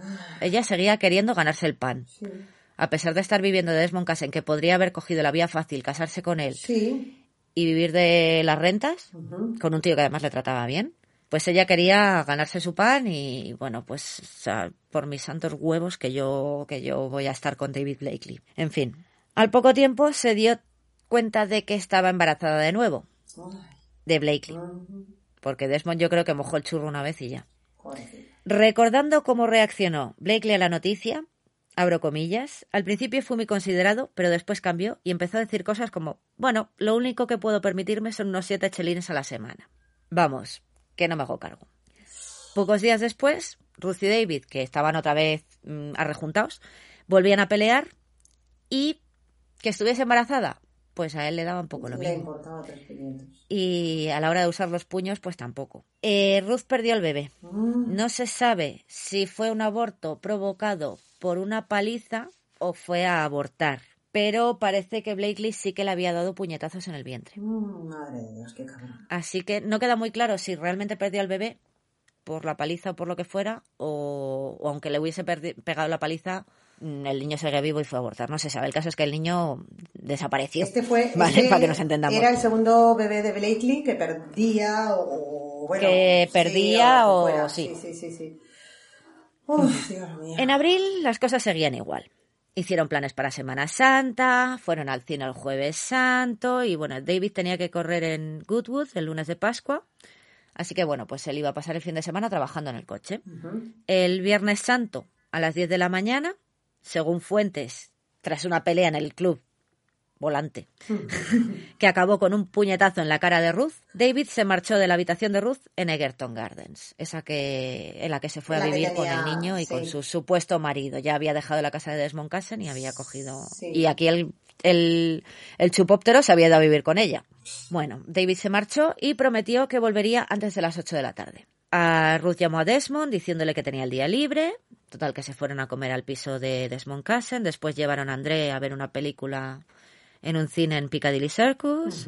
Y después Cassen les llevó a casa, aquí a Egerton Gardens, y se fue a, unos- a ver a unos amigos. Ruth aún tenía tiempo para prepararse para ver a David a las 8. Pero, sorpresa, David no apareció. Vaya. Ella también se puso como una hidra, se fue a casa de los Finlater, donde David estaba durmiendo en el sofá, ya que Carol Finlater le había aconsejado dejar a Ruth de una vez por todas. Aquí los amigos, que no la podían ver ni en pintura, Carol, sí. Esto a Ruth le sentó como un tiro, claro. porque en su cabeza ya los, sus peores enemigos habían ganado la batalla. Claro, claro. En ese momento ya sintió por primera vez un impulso asesino de yo me los cargo a todos estos. Ya se cruzó ahí la, la furia, sí, sí. Esto fue el Viernes Santo, ¿vale? Domingo de Pascua, 10 de abril de 1955. Ujú. Eh, Ruth vuelve a pasar el día con André, con el hijo, y con Desmond Cassen.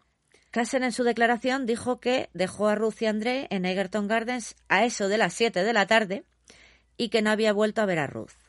Una vez en casa, André se lavó, se puso el pijama, empezó a leer un cómic, recordaba que su madre se había cambiado y que vestía totalmente de negro. Se acercó a él Sí. oliendo a perfume y maquillaje, y le dio un beso de buenas noches. Le dijo que no tardaría en volver, y André no volvió a ver a su madre nunca más. Ah. André, por cierto, se suicidó cuando tenía 37 años, porque, bueno, decía que esa noche se había acabado su vida. Pasó de ser un niño de 10 años feliz a ser un, una persona totalmente depresiva y, bueno, al final acabó suicidándose. Qué tristeza, otra vida rota también, otro daño colateral de toda esta historia tan triste. Colateral. Sí, sí. Mm. Y casi el peor de todos. El pobre crío. Bueno, eh, Ruth cogió un taxi, entre comillas, porque resulta que Desmond Cassen entre sus coches tenía un taxi. Mm, Yo lo dejo ahí. Y fue hasta la casa de los Finlater en Hampstead. Y ahí se quedó, a ver si... eh, porque estaban como de fiesta. Mm. Poco después, David y un amigo salieron a comprar tabaco. Aquí se cumple lo de salió por tabaco y no Sal- volvió, perdón. sí. Salieron a comprar tabaco y más alcohol. Se dirigieron al pub Magdala Tavern. Y antes de comprar nada, pues, ¿qué vamos a hacer? Pues vamos a seguir bebiendo. Porque como sabemos que tenía un problema, ya iban finos de casa, pero bueno, vamos a seguir bebiendo y luego pillamos unas cervezas, pillamos el tabaco y ya no vamos para casa de eso. Nos seguimos tajando para no perder ya. Sí. Es que sí, para, para que no baje, ¿no? Que no pare Ah. la fiesta. Ruth le siguió en el taxi, con, entre comillas, hasta el pub y de vez en cuando se asomaba a la ventana, ¿no? Decían los que estaban en el pub que de vez en cuando veían una cabeza rubia así asomarse para ver si el otro seguía en la barra. Seguía allí. Y seguía en la barra bebiendo. Claro. Alrededor de las nueve y media de la noche, Blakely y su amigo Clive salieron del pub y mientras David Blakely buscaba las llaves de su coche, tú imagínate cómo iba también ya cocidito Sí, madrileño, ¿no? Ruth se le acercó, sacó de su bolso una pistola de calibre 38, una, una Smith Wesson de la guerra, ahí lo dejo, y disparó seis veces a su amante. Seis veces. La primera bala seis veces, o sea, lo que es el... Sí, sí, todo el ¿Cómo se cargador. El cargador entero. Tenía seis tiros esa pistola, pues seis tiros que, que disparó.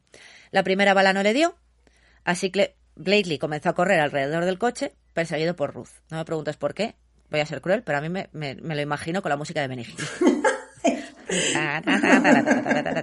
Sí. Perdón. Visto, eh, sí, si lo descon- descontextualizas, es, puede resultar hasta cómico. La escena es, sí, sí, absurda y totalmente. Pero bueno, Mm. la primera bala no le dio, la segunda ya la alcanzó, Blakely cayó al suelo y ahí Ruth se puso encima de él y le disparó tres veces más.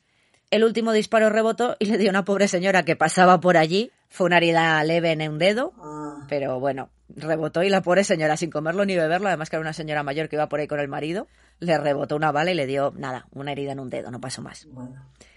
Pero vamos, que a David le dio y le dio con ganas, ¿eh?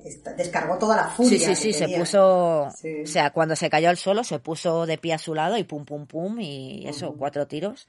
O sea, vamos, con toda la mala leche del mundo. Sí, sí. Entonces, después de esto, Ruth se llevó la pistola a la sien y puso el dedo en el gatillo, pero no pudo disparar.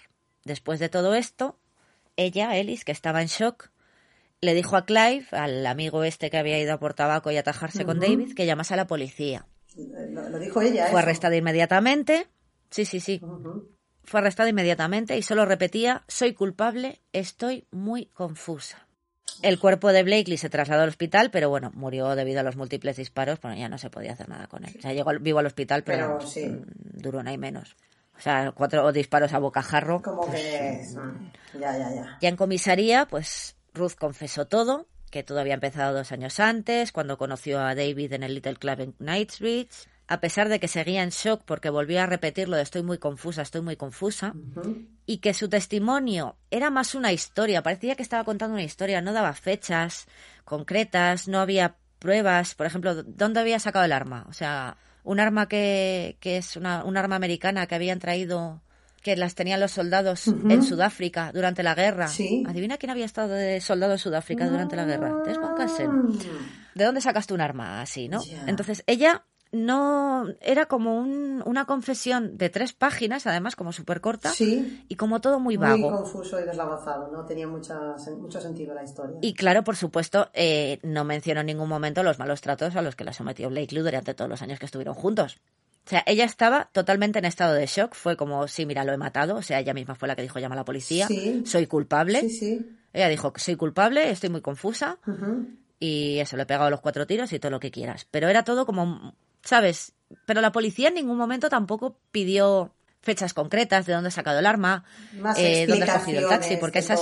Sí, sí, sí. esa es otra cosa, lo del taxi, que todos los taxis eh, tenían línea directa con la policía. Porque incluso si perdías un paraguas, el taxi lo primero que hacía era llevárselo a la policía.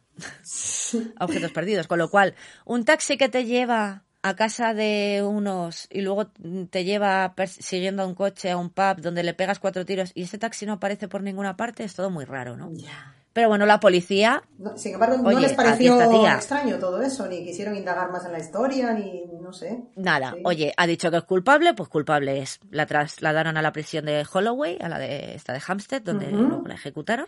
También interrogó a Desmond Cassen, pero en ningún momento fue considerado sospechoso, a pesar de que su testimonio fue tan vago o más que el de Ruth. Vamos. Y bueno, parece ser que ella omitió detalles para proteger a Cassen, aunque el arma con el que se cometió el crimen, pues seguramente le pertenecía a él.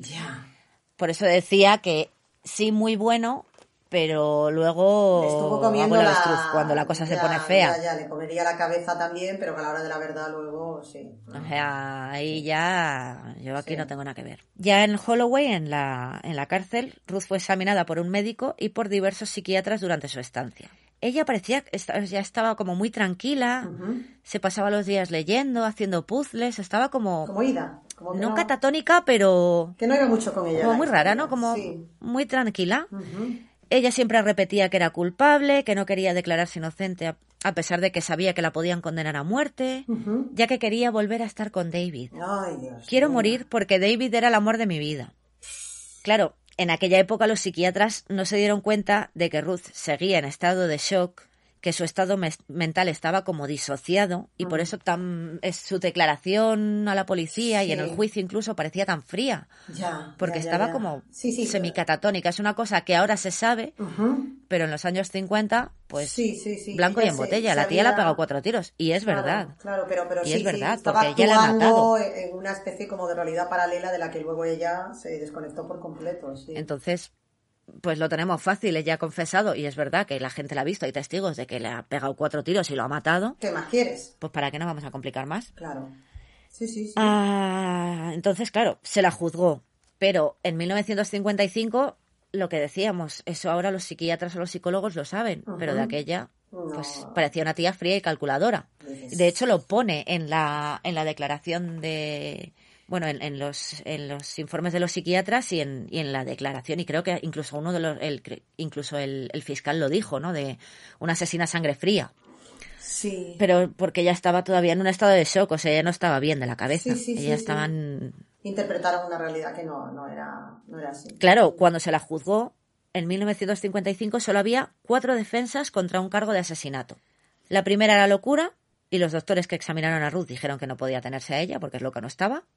Lo que dices, estaba muy tranquila, haciendo sus puzzles, to- leyendo sus libros, tal. Descartaron. Defensa propia, que también la descartaron porque justo cuando le mató, David no la estaba maltratando, al menos físicamente, Claro. Ya. para una vez que no la pega. Sí, sí, sí. Pruebas de que la acusada no había cometido el delito, pues eso era imposible. Estaba claro que había sido ella, o sea que por ahí no podía tampoco. que había sido ella, y provocación, que se definía como una pérdida repentina y temporal de autocontrol, que haría que el acusado estuviese bajo la influencia de la pasión y no pudiese controlar sus instintos. Ojo a esto, que esto es una ley que me parece que venía del siglo XVII, de 1600 y pico, de cuando se hacían los duelos, ah, ya, ya. Sí, sí, sí. que era como, pues en un duelo que todavía tienes la sangre caliente. Sí, estás como ¿no? Entonces, ahí- ha sido una provocación, entonces te he matado en un duelo, pero ha sido por provocación, porque tú me has provocado a un duelo y como la sangre está caliente, de ahí lo contrario de a sangre fría. Ah, vale, vale, vale, vale. Qué interesante esto. O sea, que es una ley del año catapún chin Y en chin. esos casos sí que se aplicaba, bueno. ¿no? Para, era como si hiciéramos un eximente o era, sí. Ah, Si, te- si tú te batías en duelo con alguien y ese alguien eh, resultaba muerto, tú podías decir, no, es que en ese momento estaba yo calentito. Ha sido provocación. Sí, sí, sí. sí. Ah, qué interesante. Tenía la sangre caliente. Sí, qué interesante esto. Para los abogados de Ruth, ¿cuál era la mejor baza? La provocación. Claro. Era la única que podías, agarrar, claro. que podías hacer para cambiar el veredicto de asesinato a uno de homicidio. O que al menos Ruth no recibiera la pena de muerte. Ya no nos estamos poniendo en, en lo peor. Pero el juez del el juez ¿cómo se? Ah, no, no era el juez, perdón. El, el era el, el- el fiscal el que se llamaba Christmas, no sé cuántos, se llamaba Navidad el señor. El No, fiscal juez se no, no llamaba juez. Christmas. Christmas se llamaba el señor. No me acuerdo del apellido, pero el nombre era Christmas. El juez no permitió al abogado de Ellis usar la defensa de la provocación. ¿Por qué? Le hizo la Pascua. ¡Malísimo! es que no habíamos metido ningún chiste malo. La Pascua se la hicieron a, a David Blakely, que también fue en Semana Santa cuando le mataron. Perdón. Dios mío. Pobre, pobre. ¿Qué pasa? Que la defensa está de, de provocación. Si, por ejemplo, tú pillabas a tu marido en la cama con otra y los matabas en el acto, servía. ¿Por qué? Porque era como un duelo. Se te había calentado la Claro. Y le habías pegado cuatro tiros a tu marido porque le habías pillado en la cama con otro. Pero, o a tu mujer con otro. pero en la calle como que no colaba, ¿no? Pero claro, por violencia doméstica no valía. Ya. O sea, que te hubiese estado machacando durante Eso años, tanto igual. física como- como psicológicamente, Sí. no era provocación. Sí, sí, eso iba dentro del contrato, como quien dice. Ya. Claro. En 1955, lo que llaman responsabilidad reducida, reducida aún no existía como término legal. O sea, la violencia que David Blakely Había ejercido sobre Ruth durante los últimos 18 meses, además de las constantes infidelidades y el abuso emocional al que la sometió, no tuvieron ningún tipo de repercusión en el juicio. Pero ella en algún momento eh, declaró, dijo algo sobre todo eso, sus abogados lo sabían, pudieron usarlo para su defensa. El abogado sí, el abogado sí que lo sabía y sí que lo dijo, pero luego, por ejemplo, cuando interrogaron a Desmond Cassen o cuando la interrogaron a ella, porque hay, es una cosa como muy rara porque está el abogado, que es el que prepara el caso, y luego está el barrister, que es el que lo defiende en el, en el juzgado. No sé cómo se llama. mm, Alguna abogada en la sala, Asun, que nos explique cómo va esto. No sé si en España van igual que en, que en Inglaterra, pero entonces, claro, el que prepara el caso sí que dijo que sí que hiciera la, em, el, el interrogatorio este, bueno, que no sé cómo se dice, de, col- contrainterrogatorio, como se diga, bueno, que cuando interrogasen a Desmond Cassen que le preguntasen por el tema de, de las Sí, palizas y eso. sí. Y el abogado en el juicio se lo pasó un poco por el forro del- Ah. de la peluca. Ya. Entonces, y Ruth, cuando mm, dio el testimonio, es lo que decimos, estaba en un estado como catatónico y por eso la bueno, sí, por lo visto cuando subió al estrado eh, se oyeron gritos de fulana rubia y cosas así y claro, ya estaba en shock mm, anafiláctico, ya estaba medio ida Totalmente. y por eso también los periódicos y todo el mundo decía que era pues una asesina sangre fría, Sí. que la tía no había mostrado emoción Que no ninguna. reaccionaba ni nada de esto, claro, claro, claro. Entonces, Sí. es que estamos hablando de una época que es una cosa que me llamó mucho la atención, que era legal que tu marido te violase. No se contemplaba la violación dentro del matrimonio, no, no, no se entendía. No, no era, no- o sea, no, no era, no era No delito. existía como delito. Muy bien, fenomenal. Dios Si mío. aquí Manolo venía borracho y le daba por violarte, Sí, es tu marido. está, Aguántate. es terrorífico pensar todas estas cosas y que no, no, no estamos hablando de hace tanto tiempo tampoco. Claro. Y luego, eh, pues claro, ya los abogados, evidentemente, ya se había declarado culpable, era evidente que era culpable.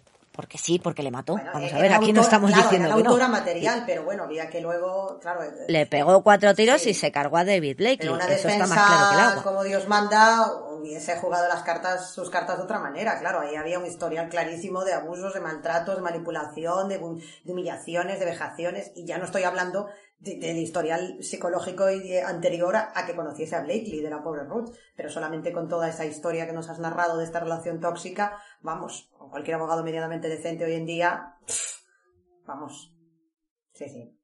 Quiero creer. Claro, pero también quiero era- creer. era la época que era. Sí, por supuesto, claro. Y además lo que es... Pero bueno, sí que podías haber ido a lo mejor a por una cadena perpetua en vez de la pena de Mm. muerte. Podías intentar que no la condenara a la pena de muerte. Y si la condenan, intentar que tenga posibilidad de, de un cambio de que condena. sí. ¿Vale? De que se la perdone. Sí, sí, sí. Ah, de ah, que sí, se le perdone. Claro, y además está lo que dices tú también, luego mostrando ese, esa supuesta frialdad durante el juicio y todo eso no contribuyó precisamente tampoco a, se- que se ganase las simpatías de la gente, quiero, quiero pensar, entiendo, ¿no? Esto Ahí, y perdón por el chiste fácil, firmó su sentencia de muerte. totalmente, totalmente. O claro. sea, es que estaba, pues, como- pero bueno. Te pongo un ejemplo, ¿vale? En mayo de 1932, una mujer de la alta sociedad, se llamaba Elvira Barney, disparó y asesinó a su amante tras una noche de borrachera y peleas. ¿Mm? Básicamente lo mismo que aquí Sí, sí, la sí, amiga un Ruth. Pero claro, el juicio Elvira se llevó muy discretamente, ya que sus padres eran Sir John y Lady Mullens de Belgravia, Ah. Ah, y aunque fue acusada de asesinato, los abogados lograron convencer al, al jurado de que el disparo fue accidental a pesar de los testimonios de los testigos. El veredicto del jurado fue inocente. poderoso caballero don dinero. Mm. Claro, en el caso de Ruth Ellis estamos hablando de una joven de clase baja que trabajaba en clubes nocturnos y a veces se prostituía, que había posado desnuda o en sin carrete. que luego ves la- sin carrete y bueno y luego también había posado en ropa interior que tú ves las fotos ahora y Te dices da la risa, vamos. vaya sí o sea que la ves que le ves las bragas y el liguero y la liga Vaya. ojo ojo cuidado eh pero bueno Sí. y había lo más importante es que había asesinado a un hombre que no era de su clase que era de una clase superior a la suya Claro, porque este otro caso que me mencionabas de esta otra mujer, absuelta directamente. O sea, ni, ni siquiera fue a la cárcel. sí sí veredicto inocente Madre, fíjate, o sea, estamos hablando de la misma época y de un caso súper parecido. no bueno esto fue en mi- no fue 1932 ¡Ostras! Peor O sea, ya todavía porque fue antes Sí, sí, ah, vale, este dato no... no Fue 20 años no me había antes. quedado yo con esto. O sea, que había un antecedente clarísimo y por encima una época todavía más puritana y todavía más... Sí, sí, pero bueno, el clasismo sería... o ya estaba ahí... pero claro su máximo esplendor, claro. Ser John y Lady Eh, Muller, pues. No es lo mismo que... Sí, sí. Mm. Pues no es lo mismo que Arthur y Berta Nielsen. Arthur, violador de hijas. Berta, me callo y me lo como todo con patatas. Ya ves. En fin. Siempre ha habido clases. Madre soltera. Sí. Abogada soltera, además. violada y, Ay, pobre. y madre soltera. Pobrecita. Si es que lo tenían todo. Claro, el abogado podría haber hablado de la violencia y de las infidelidades de Blakely, Claro. pero prefirió omitir los detalles escabrosos. Lo que te he dicho, igual que con Desmond Cassen, ¿no? Parece haber sido la persona que le dio a Ruth el arma. Sí, apunta... Porque había claro, estado en la guerra, sí. en Sudáfrica, que era de donde venía justo porque el, el arma era fácil de, Sí. de rastrear, y había llegado ahí. O sea, blanco y en botella, el arma era de Desmond. Totalmente. Pues nadie lo investigó. La llevó en su coche taxi hasta la escena del crimen. Por lo que, lo que te decía de los taxis, que siempre llamaban a la policía para permanente nada. con la y este tenía un taxi sin taxímetro, o sea, co- como le gustaban los coches, pues había comprado un taxi de estos típicos londinense, un taxi de estos negros Sí, monstruosos. sí. O sea, que el taxi tenía que haber sido Desmond Cassen, seguro. Seguro. Pero mm, es que nadie lo interrogó, nadie a nadie se le ocurrió preguntar por eso, con lo cual, pues si quizás si el jurado hubiese conocido esos detalles, Ruth hubiese tenido, ya no te digo que la absolviesen, pero que hubiese tenido una mínima Sí, una posibilidad de una cadena de X Una años. en la considerable en la pena y directamente no hubiera acabado. Sí, sí. Claro, una condena menor Claro. o una cadena perpetua, pero bueno, a lo mejor luego podría haber salido o vete a saber. 21 de junio de 1955, segundo día del juicio. El juicio duró día y medio. Tras una deliberación por parte del jurado de aproximadamente 15 minutos, Es que es muy fuerte eso. Ruth Ellis fue hallada culpable del asesinato de David Blakely y condenada a muerte en la horca sin posibilidad de, de que la perdonasen. Sí, sí, sí, sí. Eh, O sea, el juicio fue vamos, una Mm. farsa. Que, a ver, que le mató, sí, pero volvemos a lo mismo. A mí me parece un poco fuerte el tema. A ver, ya había pasado y ya. O sea, ya la sociedad ya estaba.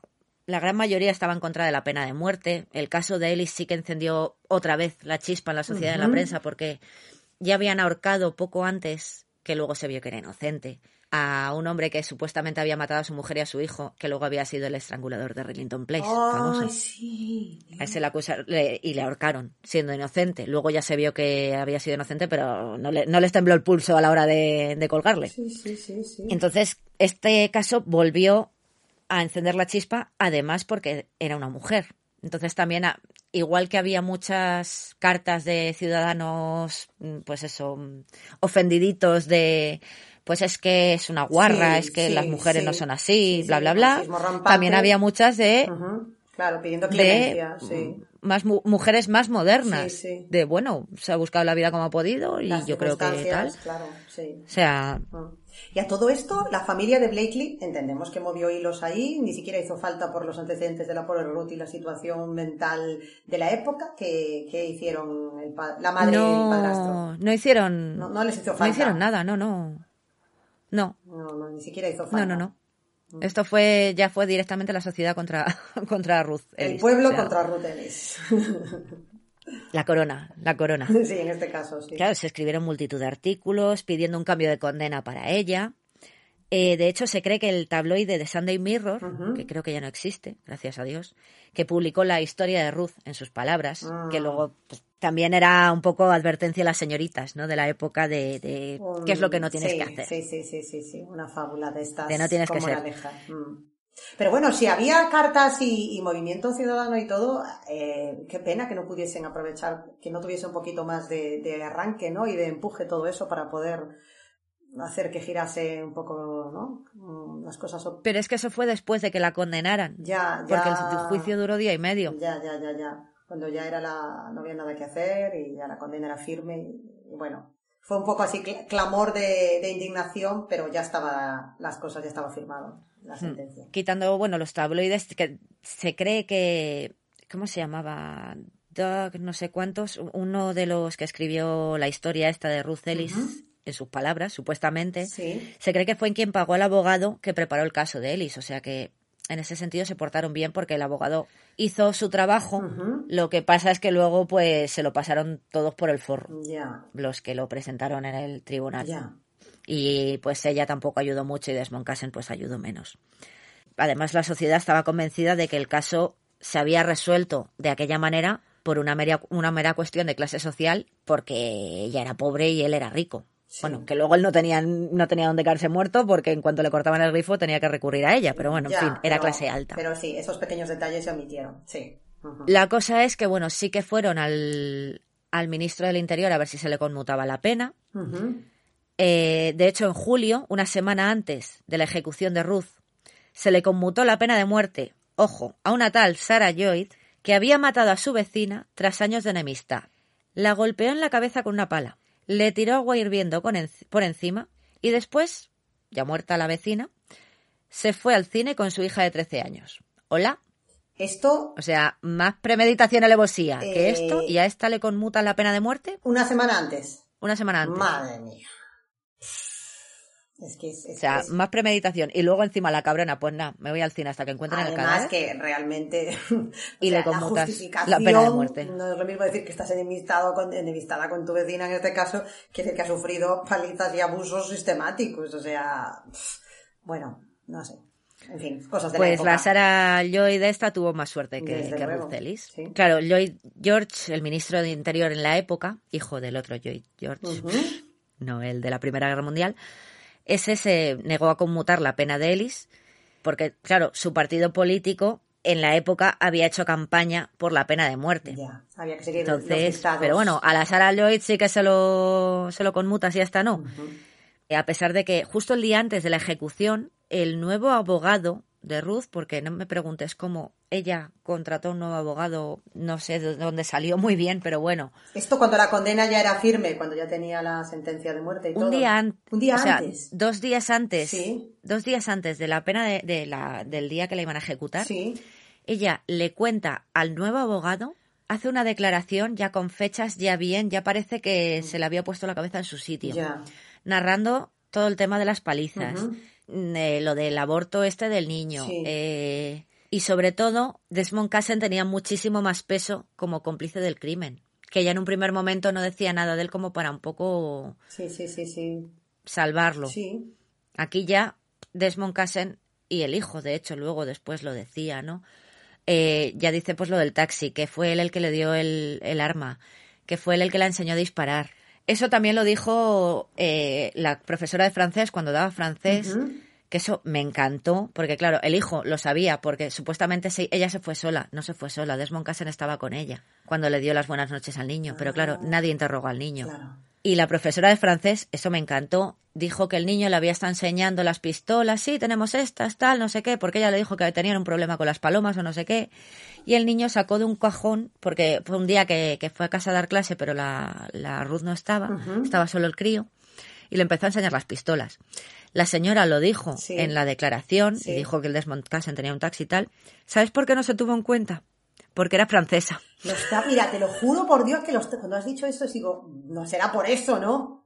Madre mía, de verdad, eh, qué fuerte. Hola, como es francesa no nos la creemos. Ay, Dios, Bueno, de verdad, eh, es tremendo. Pues al final, eh, claro, dos días antes eh, ella le contó todo esto al abogado. El día de antes el abogado se lo presentó otra vez al ministro del Interior, pero nada de nada. No se puede hacer nada. No, ya.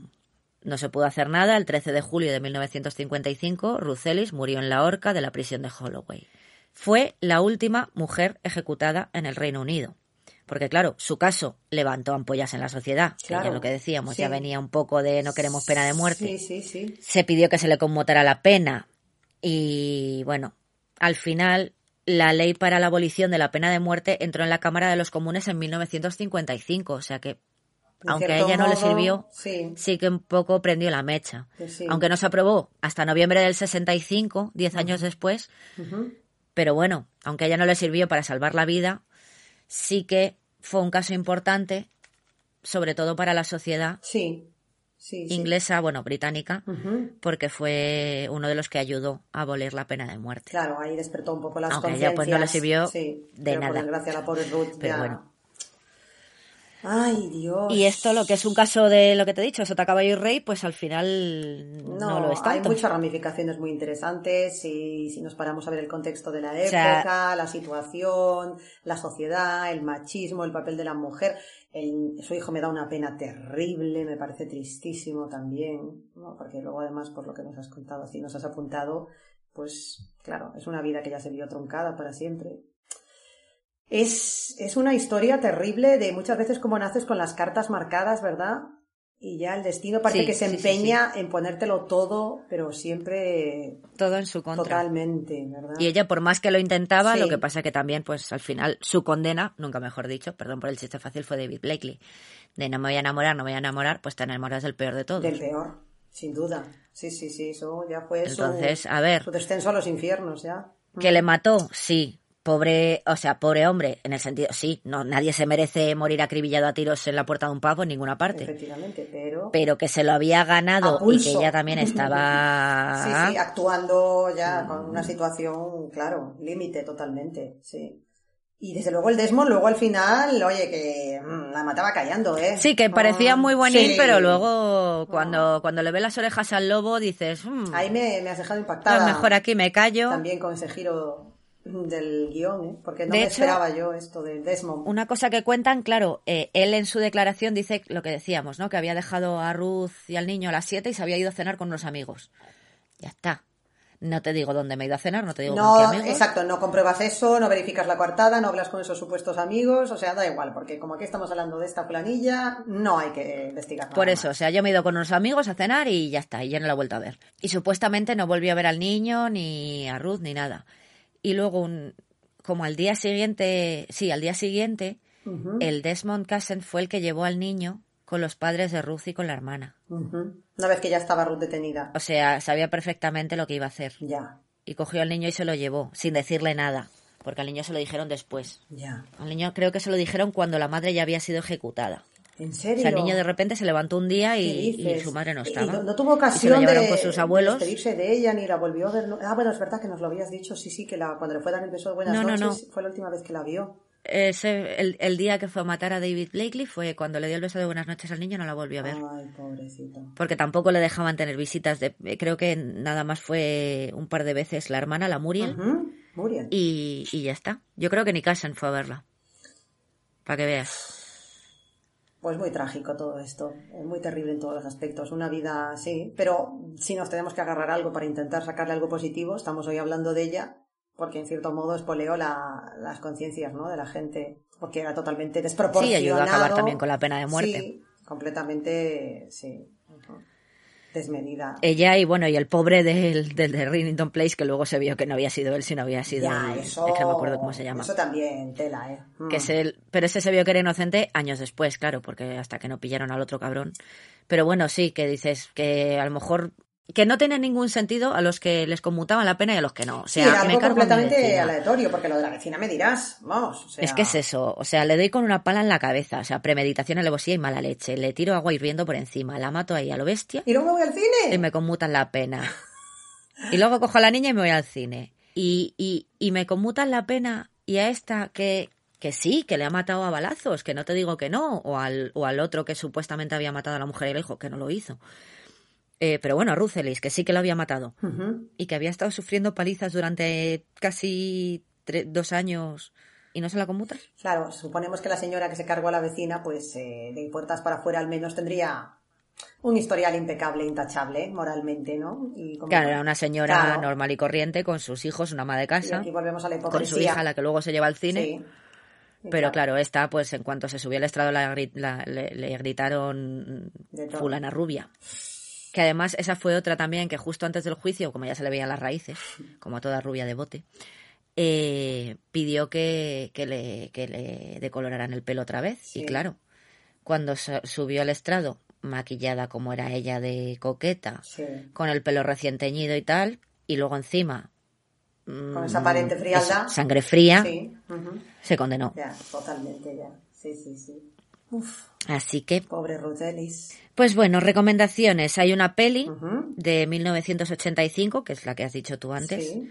con Miranda Richardson, con eh, Rupert Everett cuando era persona y no plástico, además está jovencísimo, haciendo de David Blakely, y el señor Bilbo Bolsón y Ann Holm haciendo de Desmond Cassen, que puede ser su abuelo, pero bueno, en fin. Tranquilamente, pero bueno. Se llama Bailar con un extraño, y esa la tenéis en Filming, es de Mike Newell. Y eso, Bailar con un extraño de 1955, eh, uh, 55, 85, 30 años 30 después años de que, después. Sí, sí, de sí. que ahorcaran a... Y, A Ruth. y aunque hace tiempo que David, perdona, me vamos a permitir que te interrumpe, tengo un recuerdo de que me había impresionado muchísimo la, la interpretación de Miranda Richardson en su momento. Y era por lo que recordaba el caso realmente, porque me había impactado un montón esta, esta Hmm. interpretación en esta peli. Ujú. Luego hay un documental de la BBC 4 de 2018, se llama Ruth Ellis, A Very British Crime Story, Ujú. que está muy bien. Hablan sobre todo del juicio y de lo de las pruebas. Ahí es donde sale lo de no le hicimos caso porque es francesa. Y empieza sobre todo con la... porque el, el hijo le, le daba por grabarlo todo. Le regalaron cuando era pequeño por unas navidades una grabadora y luego cuando era mayor seguía grabando cosas. Ujú.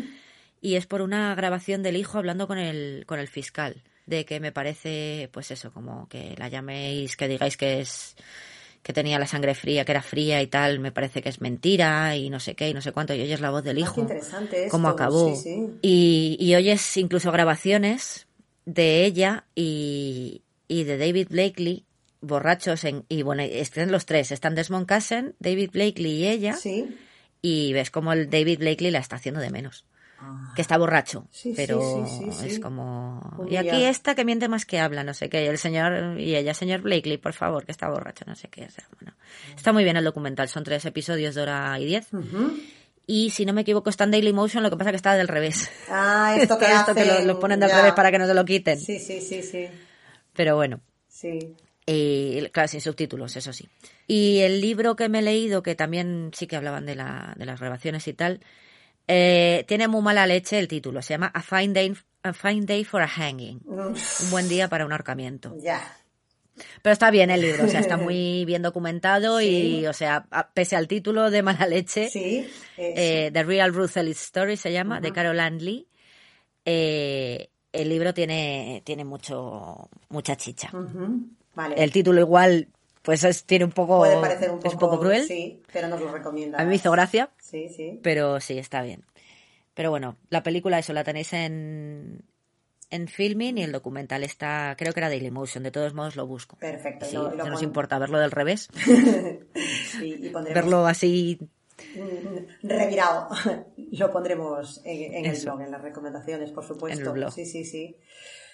Bueno, Gema, pues muy, muy triste esta historia, pero a la vez muy fascinante sumergirse en la época, en el ambiente, ese Londres después de la guerra, de cómo intentaba salir adelante esta mujer, de todas estas penurias, ¿no? Y, y- desgracias que le fueron ocurriendo y a pesar de todo esa manera de intentar superar la adversidad y luego el fatalismo de, es que no me gusta llamarlo amor porque bueno, no debería ser así, ¿no? Pero bueno, de esta relación tan tóxica, tan, tan terrible. Sí, era, sí, era tóxico totalmente, para los dos además, Totalmente, sí, sí. tanto para él como para ella, Sí, porque él empezó siendo un poco borrachín y acabó con un problema de alcoholismo que luego era lo que también le hacía volverse violento, Claro. que no lo estoy justificando para No, nada, no, pero bueno, sí, que al final también fue su perdición y lo que lo llevó a, a esta espiral autodestructiva mutua en la que estaban sumidos los dos, desde luego.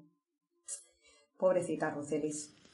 Vaya por Dios. Bueno, Sí, a mí yo era un caso que decía, bueno, pues esto es Sota Caballo y Rey y luego mira, se me va de las manos. Esto era otro, me, me, he sido un Dorotea Puente 2 de estos de, nah, esto es sí, fácil, esto... Sí, sí, otra mujer. esto tiene poco que sacar. Con mucha chicha, sí, señor. Sí, sí. Pues, pues me Sí, ha sí, gustado sí. mucho, Gemma. Muy, muy interesante y, y espero que, Pues muchas sí, que mucha gente lo, lo redescubra si no lo conocía y, y que merece la pena, ¿no? Por lo menos que no se olvide el nombre de esta mujer que, que tuvo tan mala suerte y que nació en una época en la que ser mujer y ser pobre era tan, tan difícil, ¿no? Y tan complicado. Mm. Bueno, y que no ha cambiado tanto la cosa. Sí, por desgracia, ¿verdad? Muchas de las cosas que hemos que estamos 60 años diciendo después. sobre las violaciones en los matrimonios, sobre los juicios públicos, sobre la doble moral, sobre la hipocresía de la sexualidad de las mujeres y el clasismo, que parecen cosas eso del siglo pasado y a día de hoy pues siguen ocurriendo por desgracia, ¿no? Sí, totalmente. Mm. Muy, muy cierto. Entonces no, no hemos avanzado mucho desde el, desde el 55, Sí, pero bueno. hoy nos hemos puesto reivindicativas, pero creo que la ocasión la merecía, sí, desde luego que sí. Terminamos con una nota Eso sí, vestían, vestían mejor antes, vestían mejor en el 55. Por lo menos eso, vamos a quedarnos con el glamour, ¿no? Aunque sea solamente eso. Yo soy, ya sabes que soy de, de, de estilo vintage, pero no valores vintage. Por supuesto, por supuesto. Nos quedamos con lo mejor de cada época. Pues nada, muchísimas gracias por estar ahí, por escucharnos un día más. Como siempre, esperamos vuestros comentarios, vuestras sugerencias, vuestras opiniones en nuestras redes, en nuestro blog, en Insta. Visitadnos, compartidnos, comentadnos y ya sabéis, esto lo hacemos porque nos gusta y porque queremos que os guste. Así que nos escuchamos la semana que viene. Hasta luego.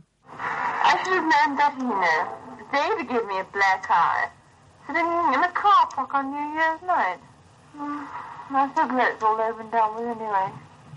Who wants him anyway? Tennis bastard. They're much better than I can think of. He really is the lowest of the low. He's just a little skunk. Seriously, he's rotten to the core.